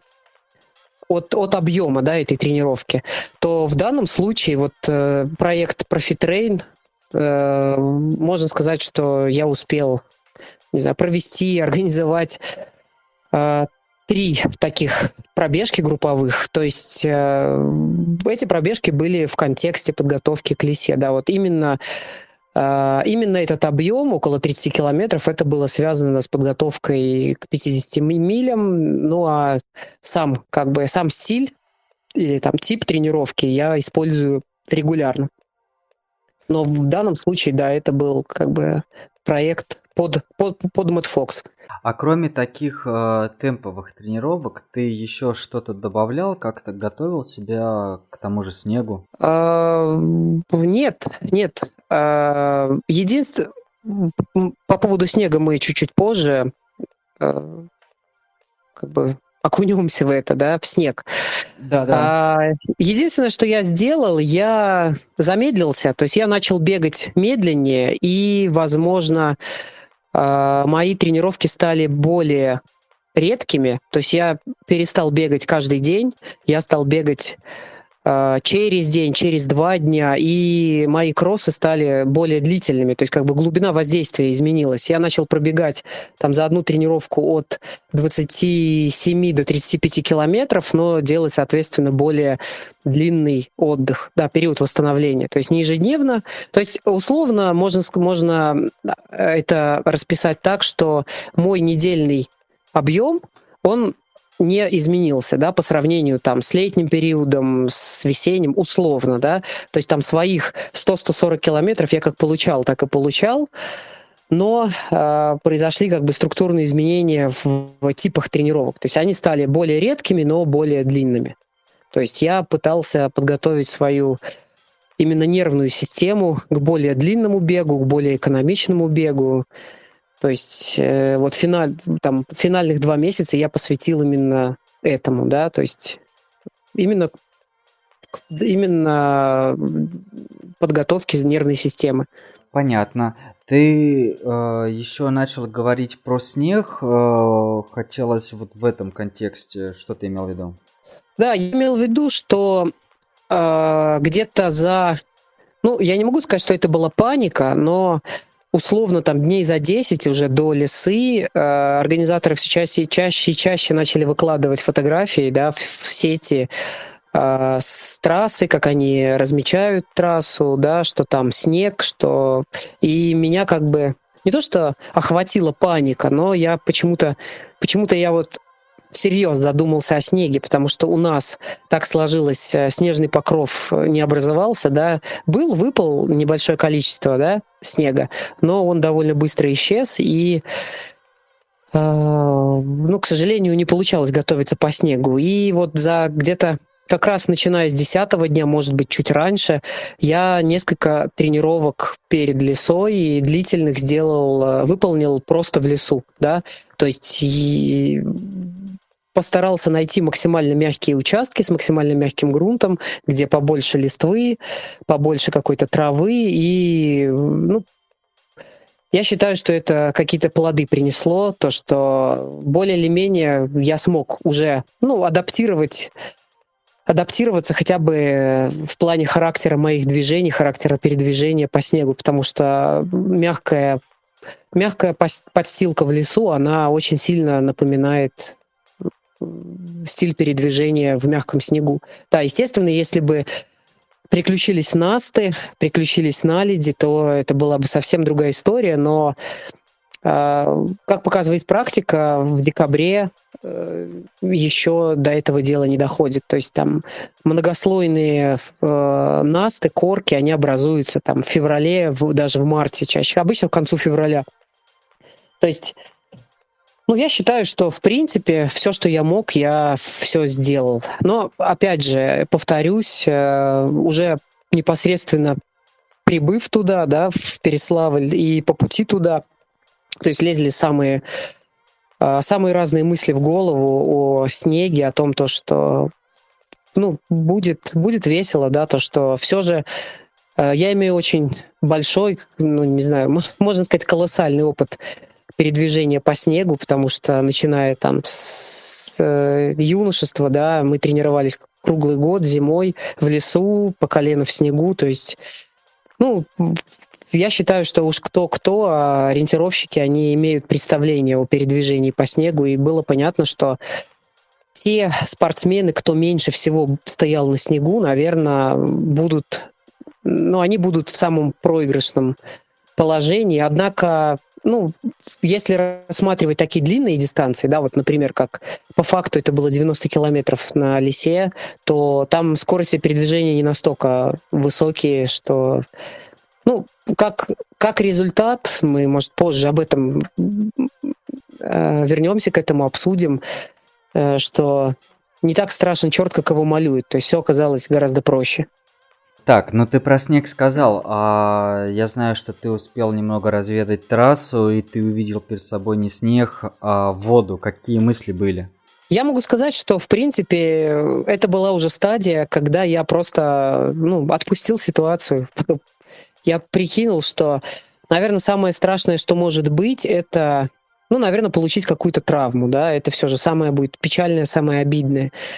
А, тяжело там тяжело, трудно, больно будет всем. И, ну, приключение будет довольно интересным. То есть, э, я, да, вот по прибытию в Переславль, это была суббота, днем в районе обеда, то есть я уловил момент, мы жили в гостинице, практически там в полутора километрах от озера, я прямо из гостиницы натянул шиповки и решил сбегать в разведку к озеру, да, посмотреть, как оно, в каком состоянии. А, я бегал не очень долго, там около 30 минут, и я набрел как раз-таки на тропы, которые шли вдоль а, не то что вдоль, а по а, заболоченным участкам, по отстойникам, ну, по таким в общем, не очень при, при, приятным местам. И меня ну, я не могу сказать, что впечатлила прям, да, эта тропа, но определенные какие-то размышления у меня возникли, но я там начал переживать, но потом я понял, что проще отпустить ситуацию, и что будет весело просто. То есть я был как бы в, в предвкушении приключений. Мы видели, не помню у кого в истории, как ты собирался на гонку и как девчонки там считали гели. А, я так понимаю, что ты еще формировал заброску, что-то там насыпал в баночку. А, как ты э, готовился э, вот перед гонкой в части питания? На самом деле в моей заброске было все в рамках э, требований организаторов. Единственное, что, как бы, назовем это леваком, леваком была бутылка, адрена... была баночка адреналина из энергетика, да, которая мне, ну, не знаю, мне очень она очень хорошо зашла, прям. Я ее, наверное, в течение там двух, за, за несколько глотков я ее осушил, и это я потом очень долго вспоминал этот адреналин по трассе, как хорошо он впитался в меня, в общем. Все остальное было в рамках регламента.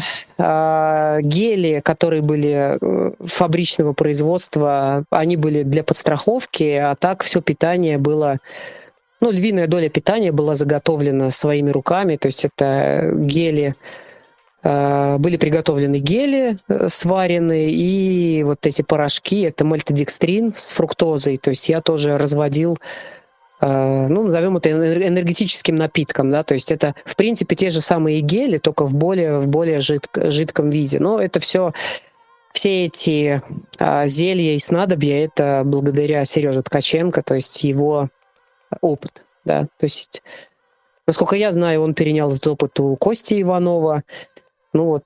Э, Пошло в массу, да, в народ. По подготовке к питанию, да. Ну, на самом деле, такая э, финальная, скажем, длинная тренировка, да, у меня случилась 1 декабря.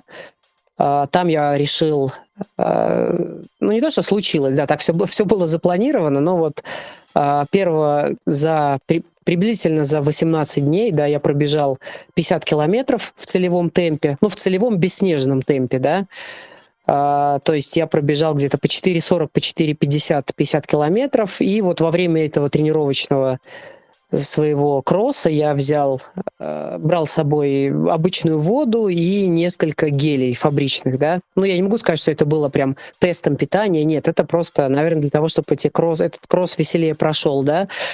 И где-то за две недели, может быть, меньше, я решил протестировать на себе вот как раз-таки эти зелья снадобья, да, на мальтодекстрине, на фруктозе. То есть я приготовил бутылку жидкого э, напитка и как раз-таки тюбик гелей, да, сварил. Я решил попробовать, нас, насколько как бы они приторны, не приторны, как легко они заходят. То есть, ну и кросс был не очень длинным, там около 30 километров, но опять же, э, в ходе испытаний никаких там побочных, побочных эффектов не было, и все. Ну, как бы, топливо показало себя только с лучшей стороны, как бы присадки подобраны правильно. Ну, я понял, что буду использовать э, во время гонки, да, ту же самую рецептуру, назовем это так. Но э, на гонку я еще прихватил с собой э, маленьких булочек. Э, в, я увидел их в магните в Переславле. То есть это было прям такое... То есть изначально я планировал бежать только на гелях самопальных и на напитке самопальном, да, это если брать э, питание.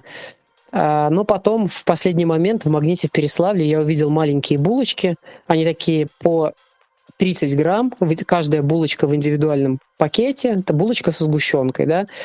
И я понял, что это оно. Они по размеру где-то, ну, с, с большой палец э, такой доброй мужской руки, да, то есть он такой, ну, довольно компактная булочка. И, в общем, я набрал с собой этих булок, я на, на, наложил этих булок заброску, и по ходу трассы я как бы закидывал в себя эти булки с, с такой целью, чтобы, ну, возможно, чтобы чувство насыщения было более глубоким, да, потому что все же гели и жидкости, они, ну да, ты получаешь, ты их в себя закинул, ты почувствовал какой-то прилив, но все равно желудок как бы пустой, да, ты чувствуешь, как там под ложкой подсасывает. А вот эти булки, они прям спасали, то есть распаковал, булку съел, и никаких проблем. Ты когда говоришь о булках, я вспоминаю наш э, домик на Эльбрусе и поступать перед э, Эльбрусом. На самом деле я тоже вспоминаю, да. То, а... Те булки, да, это... то, то есть э, для тех, кто не знает, с Юрой был выпуск, второй выпуск про питание. Это было где-то не помню, в апреле, по-моему. Вот, и мы с ним говорили про углеводную загрузку, да и вообще про питание в целом.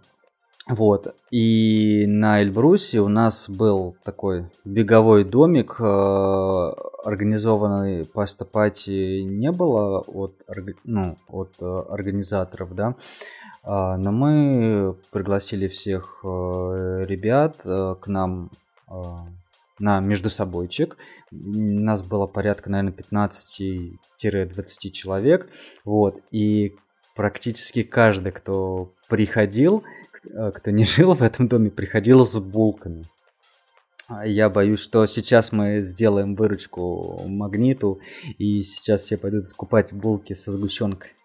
Кстати, да, они появились в продаже у нас. Я вот вчера, по-моему, обратил внимание. Единственное, что в Переславле они стоили порядка 8 рублей за единицу. У нас они более дорогие, они там 11,90 что-то стоят. То есть у нас они чуть-чуть дороже, эти булочки. Но они есть.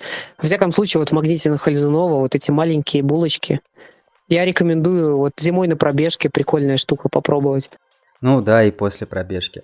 А что касается ну, раз мы да, туда назад вернулись в прошлое, в, в подкаст про питание, а, что касается углеводной загрузки, у тебя как-то изменили взгляды вот за полгода, или ты по-прежнему, а, ну, скажем так, придерживаешься ее? ее?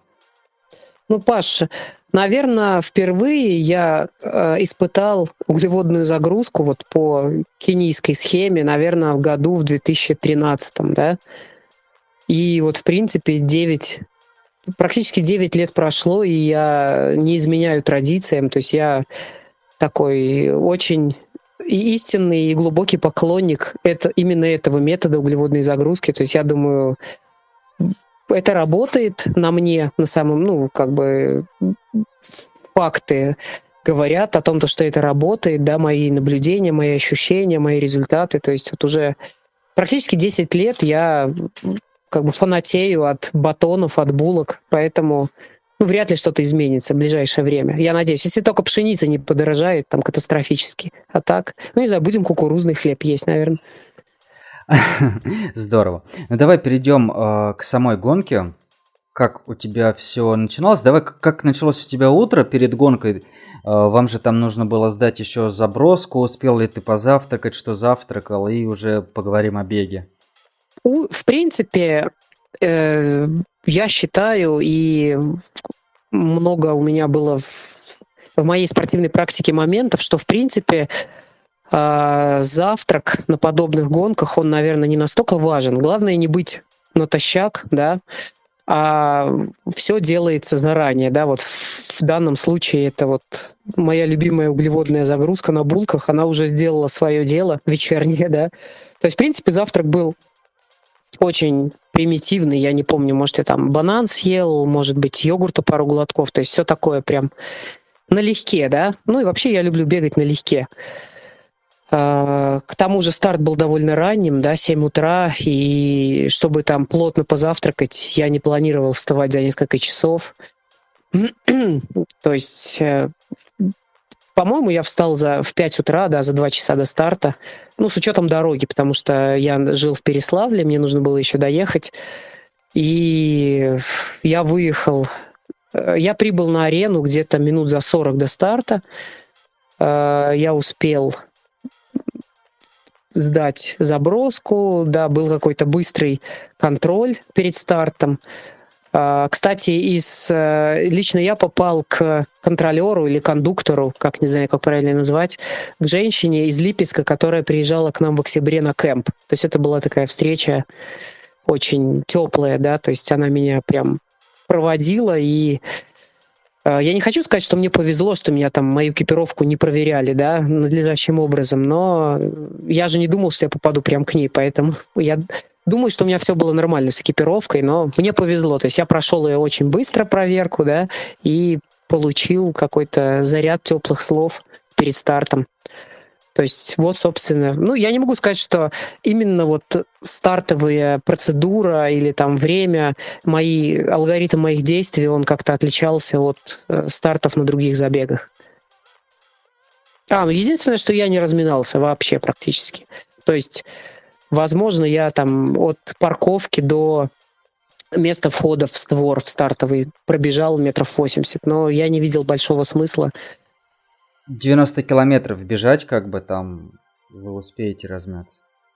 Ну да, да. И э, да, когда я встал утром, я начал почитывать сообщения э, в чате э, Мэтт Фокс, да, в их канале в Телеграм, также сообщение в нашем чате Ворон... Воронеж Раннерс, да, и я понял, что гонка будет...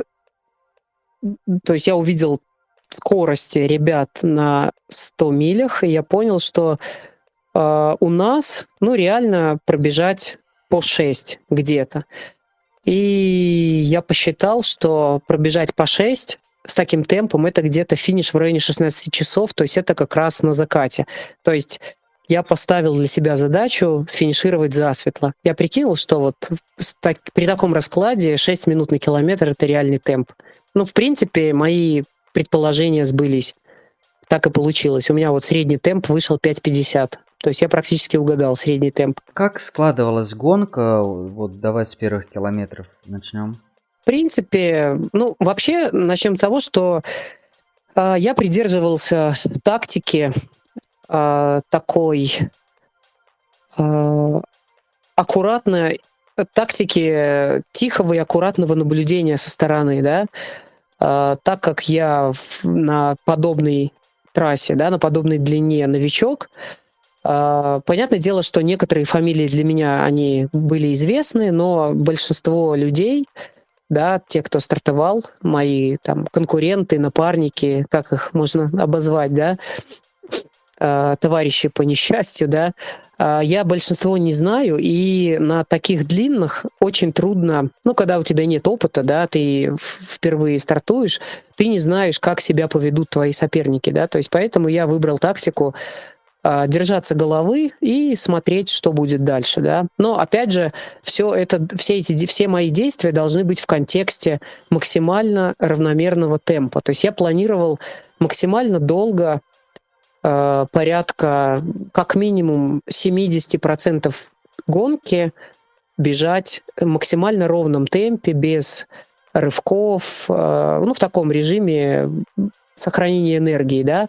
И вот с самого старта мы когда побежали, стартанули первых, первых где-то минут 80, может, чуть меньше. Мы бежали в полной темноте еще пока. Фонарик у меня был такой примитивный, да, Э, довольно слабый, но я пользовался, скажем, паразитировал, да, за счет других участников. Ну, то есть у нас нашел паровоз довольно большой, и все было видно, да, за счет фонариков моих товарищей.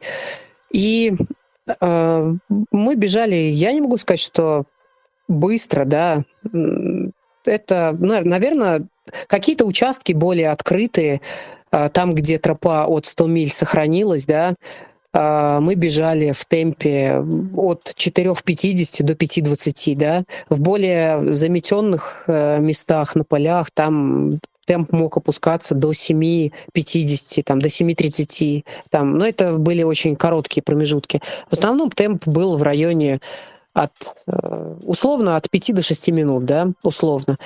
А, в общем, я держался где-то в первой десятке, в первой группе. Она была довольно компактной, то есть вот первая десятка умещалась ну, в 15 секунд до хода где-то. То есть все бежали довольно плотно. И где-то часа через два, может быть, меньше, вот наша первая десятка, она уже так более или менее отделилась от э, основного пилотона. То есть я заметил, что уже ребят на горизонте что-то совсем не видно. А так львиную, ну вот э, около полутора часов точно мы были в, как бы очень сильно растянуты, но было довольно много людей позади, да, ну потому что темп не очень высокий. А потом уже группа начала потихоньку растягиваться. Ну и вот и в первые два часа с нами был в лидирующей группе Андрей Сафронов, известный, да, титулованный специалист по горному бегу. Он несколько раз предпринимал попытки разорвать наш пелотон, да, взвинтить темп. Он выполнял какие-то ну, с моей с моей точки зрения, это довольно странные ускорения, то есть он пытался набрать какой-то интервал, но вот эти участки с глубоким снегом, они его изматывали, останавливали, и в итоге он все равно становился, возвращался к ребятам. Ну, то есть, то есть я начал наблюдать уже вот в начале такие как бы энергозатратные перформансы, да, и про себя отмечал, что, наверное, наверное, Сафронов не планирует э, завершить гонку. Ну, так оно и произошло, да. То есть он добежал до э, заброски, это 48 километр, после этого он перестал бежать. То есть он остался на заброске, на пункте, на чекпоинте. И хочется отметить, что он еще предпринимал где-то 2-3 попытки до этого момента. Вот он пытался как-то уйти в отрыв, но, на мой взгляд, это фатально при таком темпе общем, не очень высоком и при таком глубоком снеге э, местами. То есть это все очень изнуряет, изматывает. Ну, то есть я имею в виду, что я бы такого не допустил на, при э, участии в столь длинной дистанции. Если бы это была гонка в 30-40 километров, то, пожалуйста, да, там можно выходить из зоны комфорта, умирать, да, в снегу. А на такой длине, наверное, это непростительно все же. Одним из, э, одной из достопримечательностей 50 и 100 миль э, является труба, э, в прошлый раз это был сюрприз для участников, в этот раз все они знали. Как тебе такая преграда? Ну, э, как бы я слышала об, об этой трубе, и, в принципе, э, после определенного времени, после начала уже гонки, да, в процессе, в нашей группе уже начались обсуждения. Так, так, там же труба, что будем делать, как будем обходить, проходить. Кто-то начал выдвигать предположение, что мы ее типа сверху проскочим, дорогу, ну, не полезем в трубу, сверху обойдем. Вроде бы группа это все поддержала. Мы такие, ну, я думаю, о, круто, наверное, не полезем мы в трубу, сейчас коллективно ее, в общем, обманем всех. На подходе к трубе э, мы начали, как бы начались вопросы к э, судьям, к волонтерам. Там было несколько фотографов, были просто в жилетках люди, указывающие направление. Они категорически сказали, что запрещено, нельзя, только в трубу, только в трубу. Ну, в принципе, никто не знает, что бы было, если бы мы полезли через верх, была бы какая-то, какие-то санкции, последовала ли бы за этим дисквалификация, неизвестно, но все покорно все равно полезли в трубу. Но и как бы по существу я был готов, наверное, к, морально к мокрым ногам. А, то есть для меня особо... Ну, самое обидное в этом во всем, то, что во время передвижения по трубе я испортил свой рюкзак слегка. То есть я там, то ли я слишком там терся о потолок, то ли еще что. То есть я там получил несколько технологических отверстий на рюкзаке, да, таких рваных. То есть это, пожалуй, самое такое горькое, то, что у меня осталось после трубы. Давай перейдем дальше. После э, трубы сколько у вас оставалось в пилотоне и как вы пришли на свою заброску? Ну, э, если учесть, что труба это практически начало, это порядка там 15 километра, э, к заброске нас мы пришли, о, нас было, наверное, ну, около 10, может, чуть меньше, 8, да, спортсменов. Причем а, первых четверо, первая четверка, они несколько от меня оторвались, так как перед, а, перед а, пунктом с заброской предшествовал участок по дороге с довольно интенсивным движением, порядка, я не могу вспомнить, но я думаю, порядка 3-4 километров точно. Мы по ней двигались, по обочине. И вот они, э, я не знаю, с чем это было связано, они решили побежать быстрее, да, то есть они почувствовали твердь под ногами, они начали там, ну, передвигаться. Я не могу сказать, что это был прям быстрый темп, да, но это было порядка 4.30 где-то.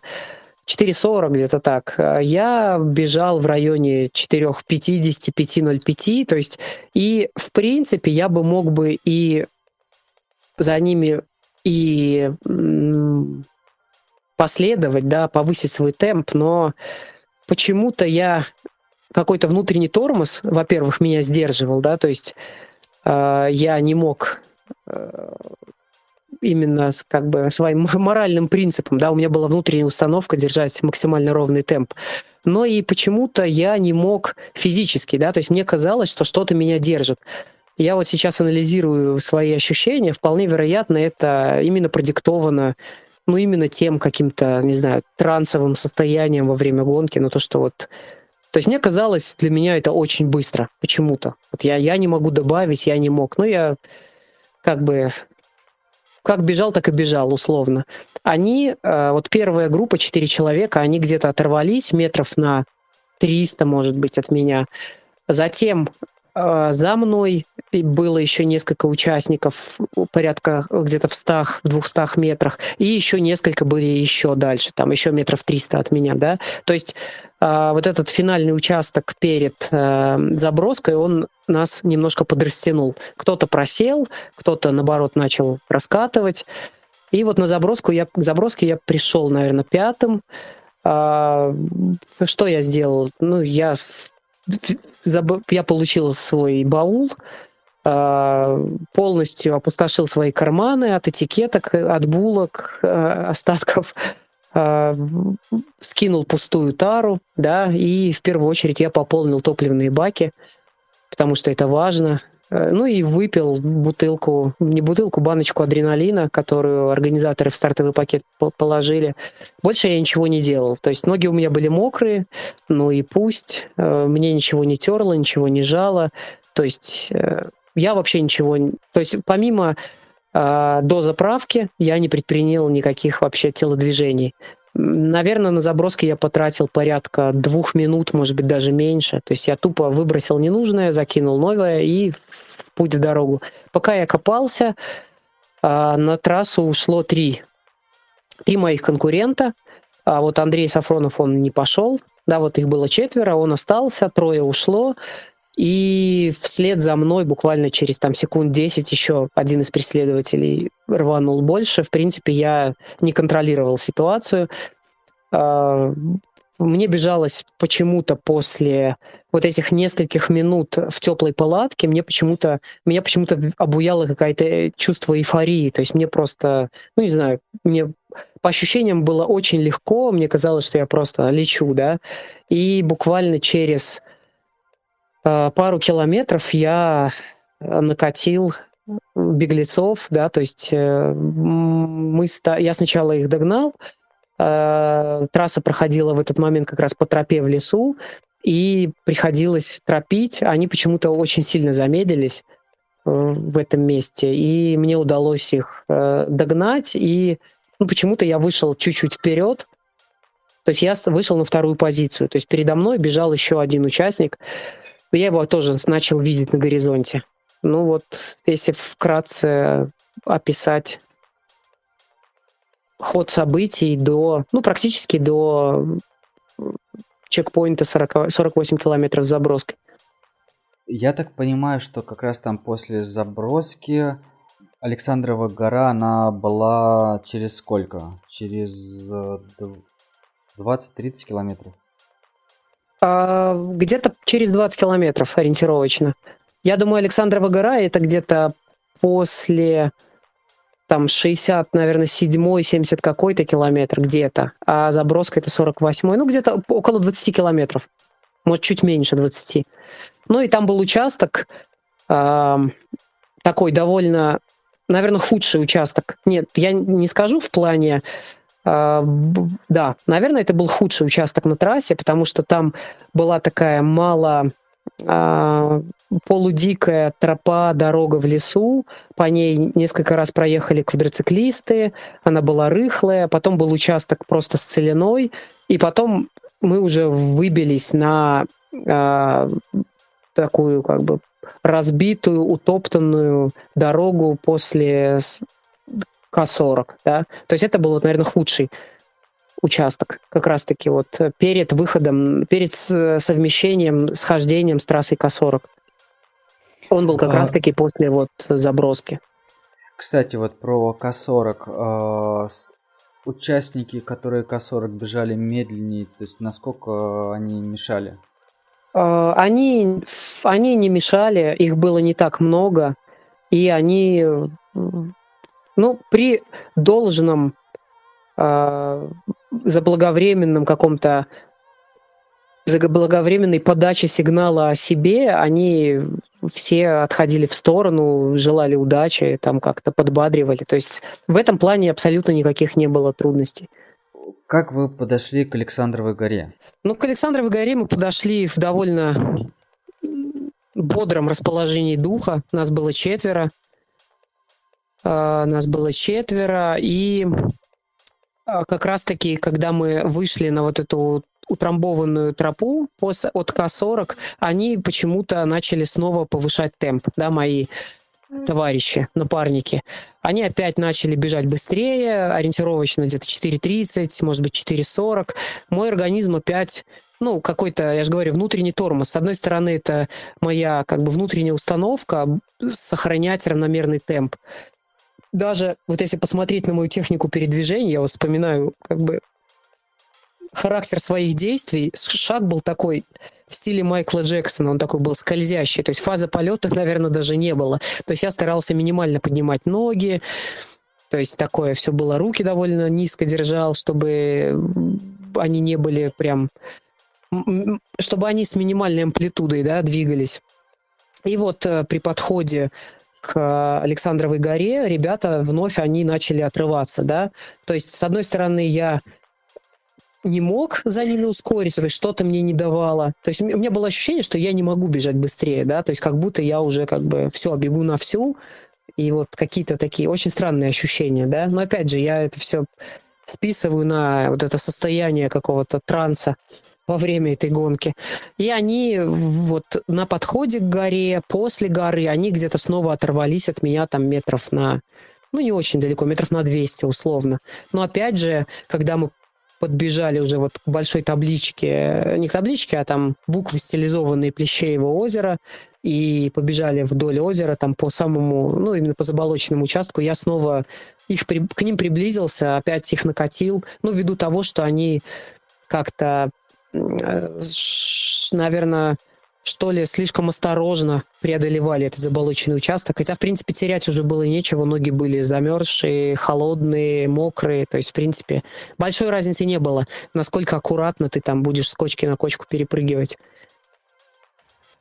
Но, а... опять же, по пути мы обгоняли довольно приличное количество э, э участников К-40, но я не могу вспомнить, чтобы прям это было каким-то препятствием. То есть в принципе, вот если сравнить с моими воспоминаниями с Грут, да, там э, я на Груте бегаю тридцатки, э, там ты накатываешь медленных пятидесятников на Груте, и там их очень много, и, в принципе, там гораздо жестче, да, с обгонами. Там прям приходится тебе обгонять, потому что участники, они не успевают расступаться, то есть они прям идут колодами, и тебе приходится их обгонять по много человек за раз. Здесь как-то все было намного проще в плане обгонов. Ну, почему-то я даже это особо не могу акцентировать на этом внимание. А при этом вам еще встречались те, кто бежал 100 миль. Да, нам встречались те, кто бежал 100 миль, но, в принципе, они, ну, можно сказать, уныло передвигались, да, то есть это нельзя было называть бегом, то есть мы как раз-таки вот где табличка Плещеево озера я обгонял Ирину Масанову, и я помню, что она просто, ну, не знаю, двигалась в сторону по направлению к финишу. То есть она не бежала точно, она какими-то непонятными движениями. Когда же наступила развязка? То есть вот вы пробежали порядка уже там, условно, 70 километров.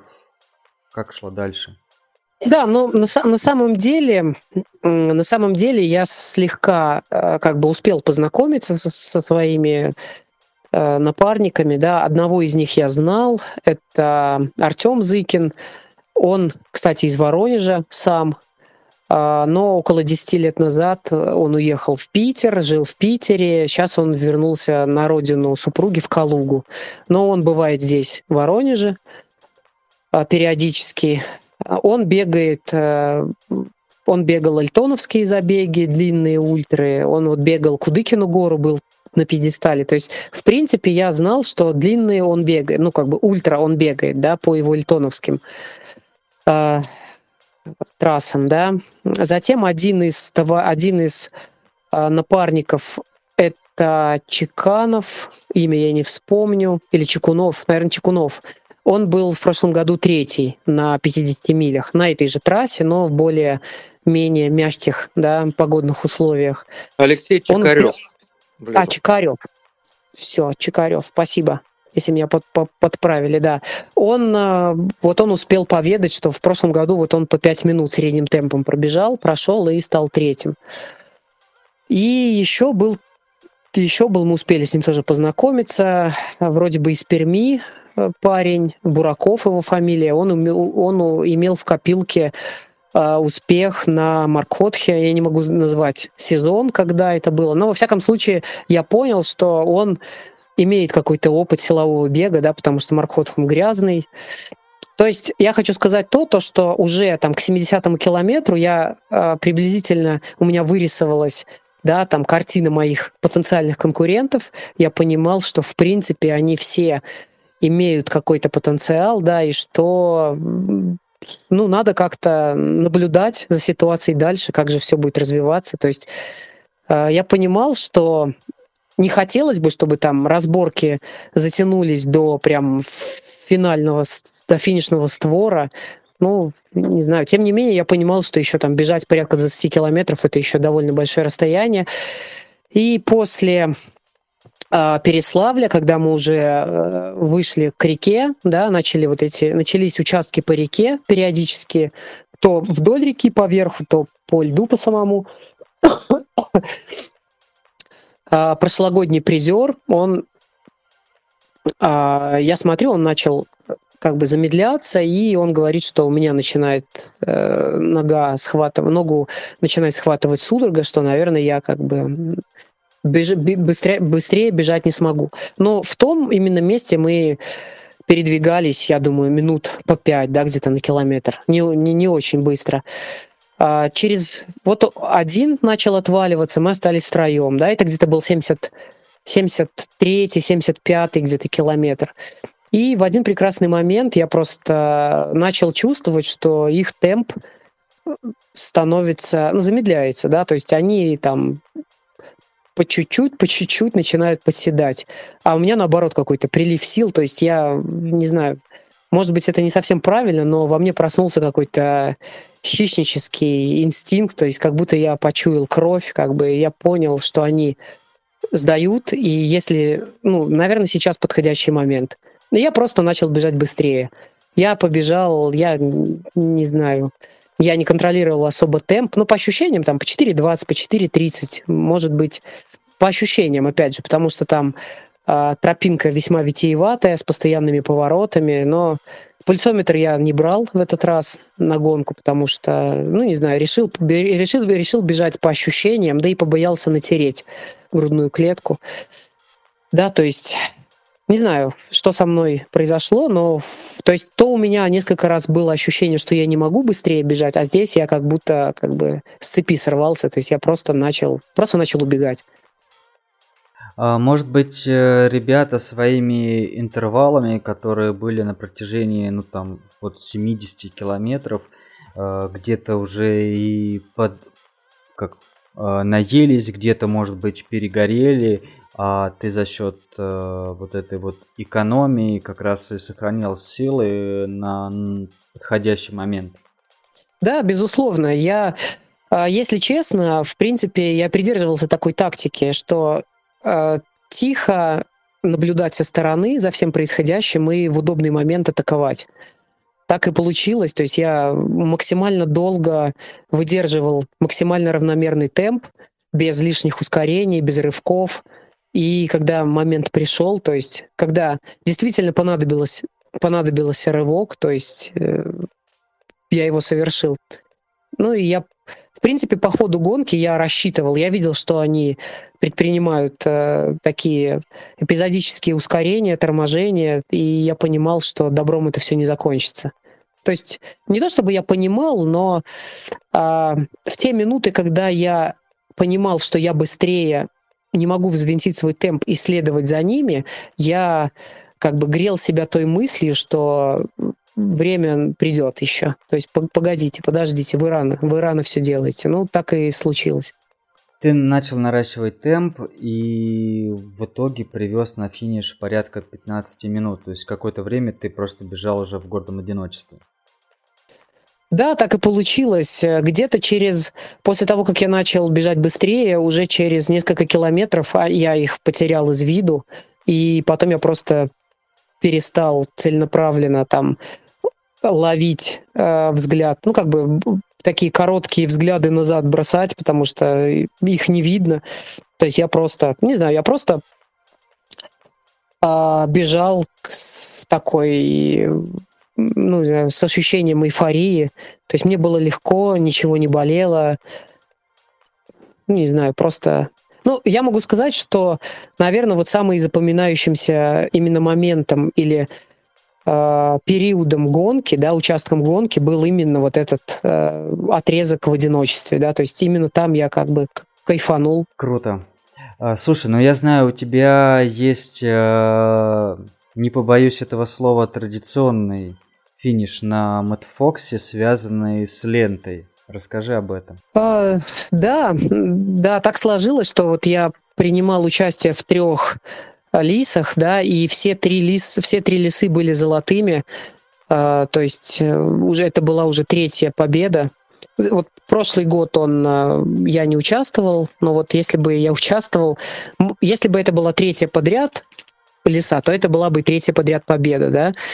И практически каждый раз э, случается так, то, что я финиширую, и организаторы, они, э, они видно, что они готовились к финишу, ну, встречать участников, победителей, они приготовили ленту финишную, но они не знают, что с ней делать. То есть, получается, ты пробегаешь через ворота финишные, и стоят волонтеры, держат в руках эту финишную ленту и недоумевая, как бы, что произошло. То есть это уже вот повторяется в который раз, э, что я прибегаю, ну, в данном случае это со мной случается, я прибегаю на финиш, и а, только через некоторое время, а, видимо, когда компьютерная система выводит результат, имя, они начинают как бы реагировать, что, о, да, это же финиш там первого участника. И вот в этот раз они попросили перефинишировать, да, то есть развернуться, и они уже натянули ленту, и мне пришлось финишировать два раза в этом году, чтобы ее как бы разорвать финишную ленту. А какие были мысли после финиша?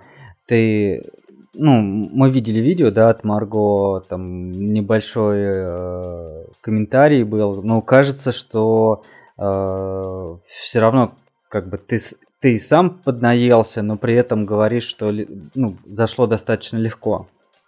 А, ну, я могу сказать, что, а, в принципе, вот э, в предыдущие разы я участвовал на, на дистанции К40, да, я участвовал в снежный год, 19 в феврале, а, и в декабре, когда было голо, да, в Ростове Великом, это вот финальная леса, после которой они переехали в Переславль. И я могу сказать, что по вот общему э, урону да, на, для организма, по уровню усталости, наверное, 40 мало чем отличается от 90, лично для меня, потому что скорость передвижения гораздо ниже. Да, ты дольше находишься на дистанции, но э, это, наверное, ну, не знаю, с одной стороны, это менее болезненно, с другой стороны, какие-то аспекты более болезненные. Но, в общем, э, именно вот уровень э, твоего вклада в эту гонку, да, твоей отдачи, самоотдачи я могу соотнести. Вот что 40 вмочить, что 90, но там помедленнее накатить, скажем так. Понятное дело, что э, я устал, и, наверное, я устал больше от именно этого психологического Э, наверное, давление с нахождения на, на трассе, так как у нас, в принципе, какая-то борьба на дистанции психоэмоционально она длилась довольно долго, да, там до 75-го километра условно. То есть это порядка там 7 часов мы как-то там то есть в районе 7 часов мы бежали в группе, да, там с, с, ноздря в ноздрю. То есть, я, возможно, я устал от этого. Но, безусловно, я был рад финишу. Я был рад финишу, я был рад, что я обошлось без травм, что я наконец-то вижу своих родных, близких, что все позади. Если сравнить э, ультру на Эльбрусе и ультру на э, Мэтфоксе, э, что тебе ближе? Наверное, по душе, по нраву мне ближе горы, да. А, мне как бы я вот на данный момент я не могу точно э, сказать, что я в ближайшем обозримом будущем выйду на ультра на равнине, потому что это довольно скучно лично для меня. То есть мне по нраву горы, но по моему по специфике моей подготовки, по уровню моей подготовленности. наверное, я сейчас больше, естественно, готов к равнине. И поэтому, э, если вот проанализировать опыт моего мой опыт участия в горах этим летом, он был намного-намного болезненнее, да, чем в этот раз э, на лесе. А, приблизительно там, э, в гора, на Эльбрусе, я был на трассе порядка где-то чуть более 8 часов. Здесь на лесе 8.48. То есть условно можно сопоставить 8 часов там, 8 часов здесь. Но я вспоминаю горы, что вот финальные там 17 километров, это были, они были просто пыткой для меня. То есть я, наверное, так так плохо мне еще не было никогда, как именно вот э, финальный участок в Нейльбрусе но там гораздо круче, гораздо приятнее глазу и душе. Наверное, так. Юр, а что бы ты порекомендовал ребятам, которые захотят пробежать свою первую зимнюю ультру? А, в первую очередь я бы хотел порекомендовать эм, придерживаться плана, да, придерживаться плана э, с точки зрения планомерности повышения ваших как бы амбиций, да, э, наверное, неправильно сразу с, пер... с вот только там начав бегать, имея какой-то не, не слишком большой опыт сразу выходить на довольно такую жесткую дистанцию, да, там 90 километров зимой. Э, я не говорю, что вы не финишируете. Э, почему? Вполне вероятно, что вы сможете финишировать, но этот опыт, он, скорее всего, будет негативным.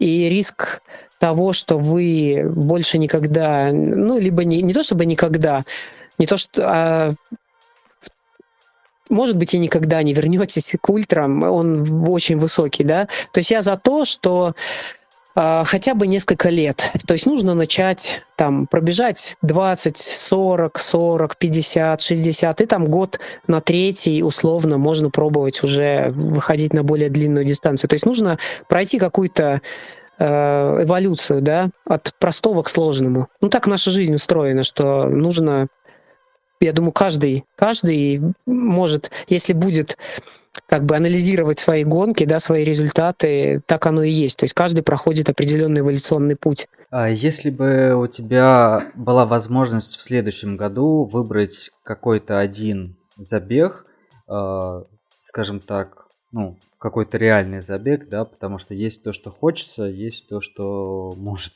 Вот. То какой бы забег ты выбрал бы для себя? Э, если, если рассматривать э, старты на территории нашей страны, то, э, на, безусловно, это будет Эльбрус. И, безусловно, это будет та же гонка, та же трасса, что и в этом году.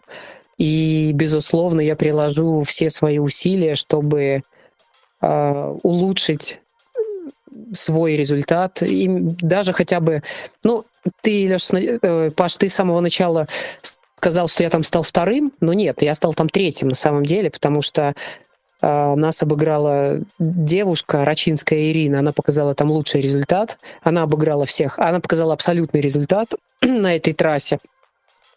Она, наверное, выиграла, я не знаю, порядка, я могу ошибаться, наверное, минут 8 она выиграла у Погнуева, Алексея, и, наверное, около 12 минут, может быть, даже больше, она выиграла у меня, да, и в первую очередь, естественно, это задевает какое-то самолюбие, ну и плюс э, я не могу сказать, что в этом году я прям целенаправленно готовился к этому забегу. Наверное, наверное это было более стихи... мое участие было таким стихийным. И в следующем году я бы приложил максимум усилий э, как бы улучшить свой результат именно на этой трассе, то есть попробовать взять реванш какой-то. А если рассматривать заграничные старты, то есть э, Golden Trail, короче, золотая серия трейлов. Там бегает мировая элита трейловая. Там дистанции разного. Ну, они от 20 до 40 километров, они не очень длинные, там бегают сильнейшие, да, максимально быстрые дистанции, максимально болезненные. То есть, наверное, в мечтах поучаствовать именно там. И э, есть мой друг участвует в этих забегах, э, Фредерик Транчант, он француз, мы с ним знакомы, наверное, с 2008 года, были вместе в шведском клубе Савидалин Саик по ориентированию. А затем наши дороги разошлись. Он, наверное, около 10 лет выступает за финский клуб по ориентированию Паймен Расти. Живет тоже в Финляндии. И вот э, в последние несколько лет он увлекся трейловыми забегами. После успешного выступления на золотой серии э, компания Скотт предложила ему контракт от которого он не смог отказаться и бросил свою основную работу. Он инженер в Финляндии, да, проектировщик. То есть все у него складывается весьма-весьма э, солнечно, да. И вот я слежу за его выступлениями, слежу за вообще за э, этой серией этих гонок. И, наверное, в моих мечтах когда-либо испытать себя именно там, на тех тропах, на золотых тропах. Круто, да, это очень здорово. Надеюсь, все сложится. Юр, э, ну в преддверии Нового года давай какое-нибудь пожелание нашим ребятам, тем, кто бегает, и будем, наверное, заканчивать. А, да, всех с наступающим Новым годом. А, с наступающим Новым годом всего а, самого-самого бегового. Естественно, здоровья, чтобы ногти на ногах не облазили, чтобы мозоли не натирались, чтобы все-все-все работало и максимально эффективно как бы способствовало вашим тренировкам. И э, еще раз хочу всем напомнить, что да, экипировка это важно, но это отнюдь не самое главное. Самое главное это систематические тренировки и ваше, э, ваш самоконтроль. Слушайте себя, порой больше отдыхайте, порой больше ешьте. И самое главное, систематически тренируйтесь. Все с Новым годом. Благодарю, что ты пришел к нам и рассказал нам свою историю. Спасибо, было очень приятно поделиться своими впечатлениями. Надеюсь, каждый, надеюсь, каждый рано или поздно пройдет. Кто-то 90 миль на Мэтфокс, кто-то 100 миль пройдет, 50 э, миль, 90 километров, кто-то 100 миль пройдет. Так что я думаю, это по силам каждому. Да. Друзья, присоединяюсь к поздравлениям. Желаю, чтобы мы ставили перед собой новые цели, достигали их, открывали для себя новые высоты и, конечно, чтобы все наши мечты сбывались и чтобы появлялись новые. А, хочется поблагодарить всех, кто был с нами не только сегодня, но и вообще в этом году. А, мне кажется, у нас получилось сделать а, такое, не знаю, радиошоу, которое интересно и тем более в нынешних условиях, когда люди не, видятся не так часто, как раньше. Это помогает быть э, вместе, помогает делиться опытом и э, хотя бы немножечко, но приносит пользу. Э, спасибо, что вы рассказываете о нашем подкасте своим друзьям, ставите лайки, делаете репосты. А, всего самого светлого в новом году. Друзья, всем пока.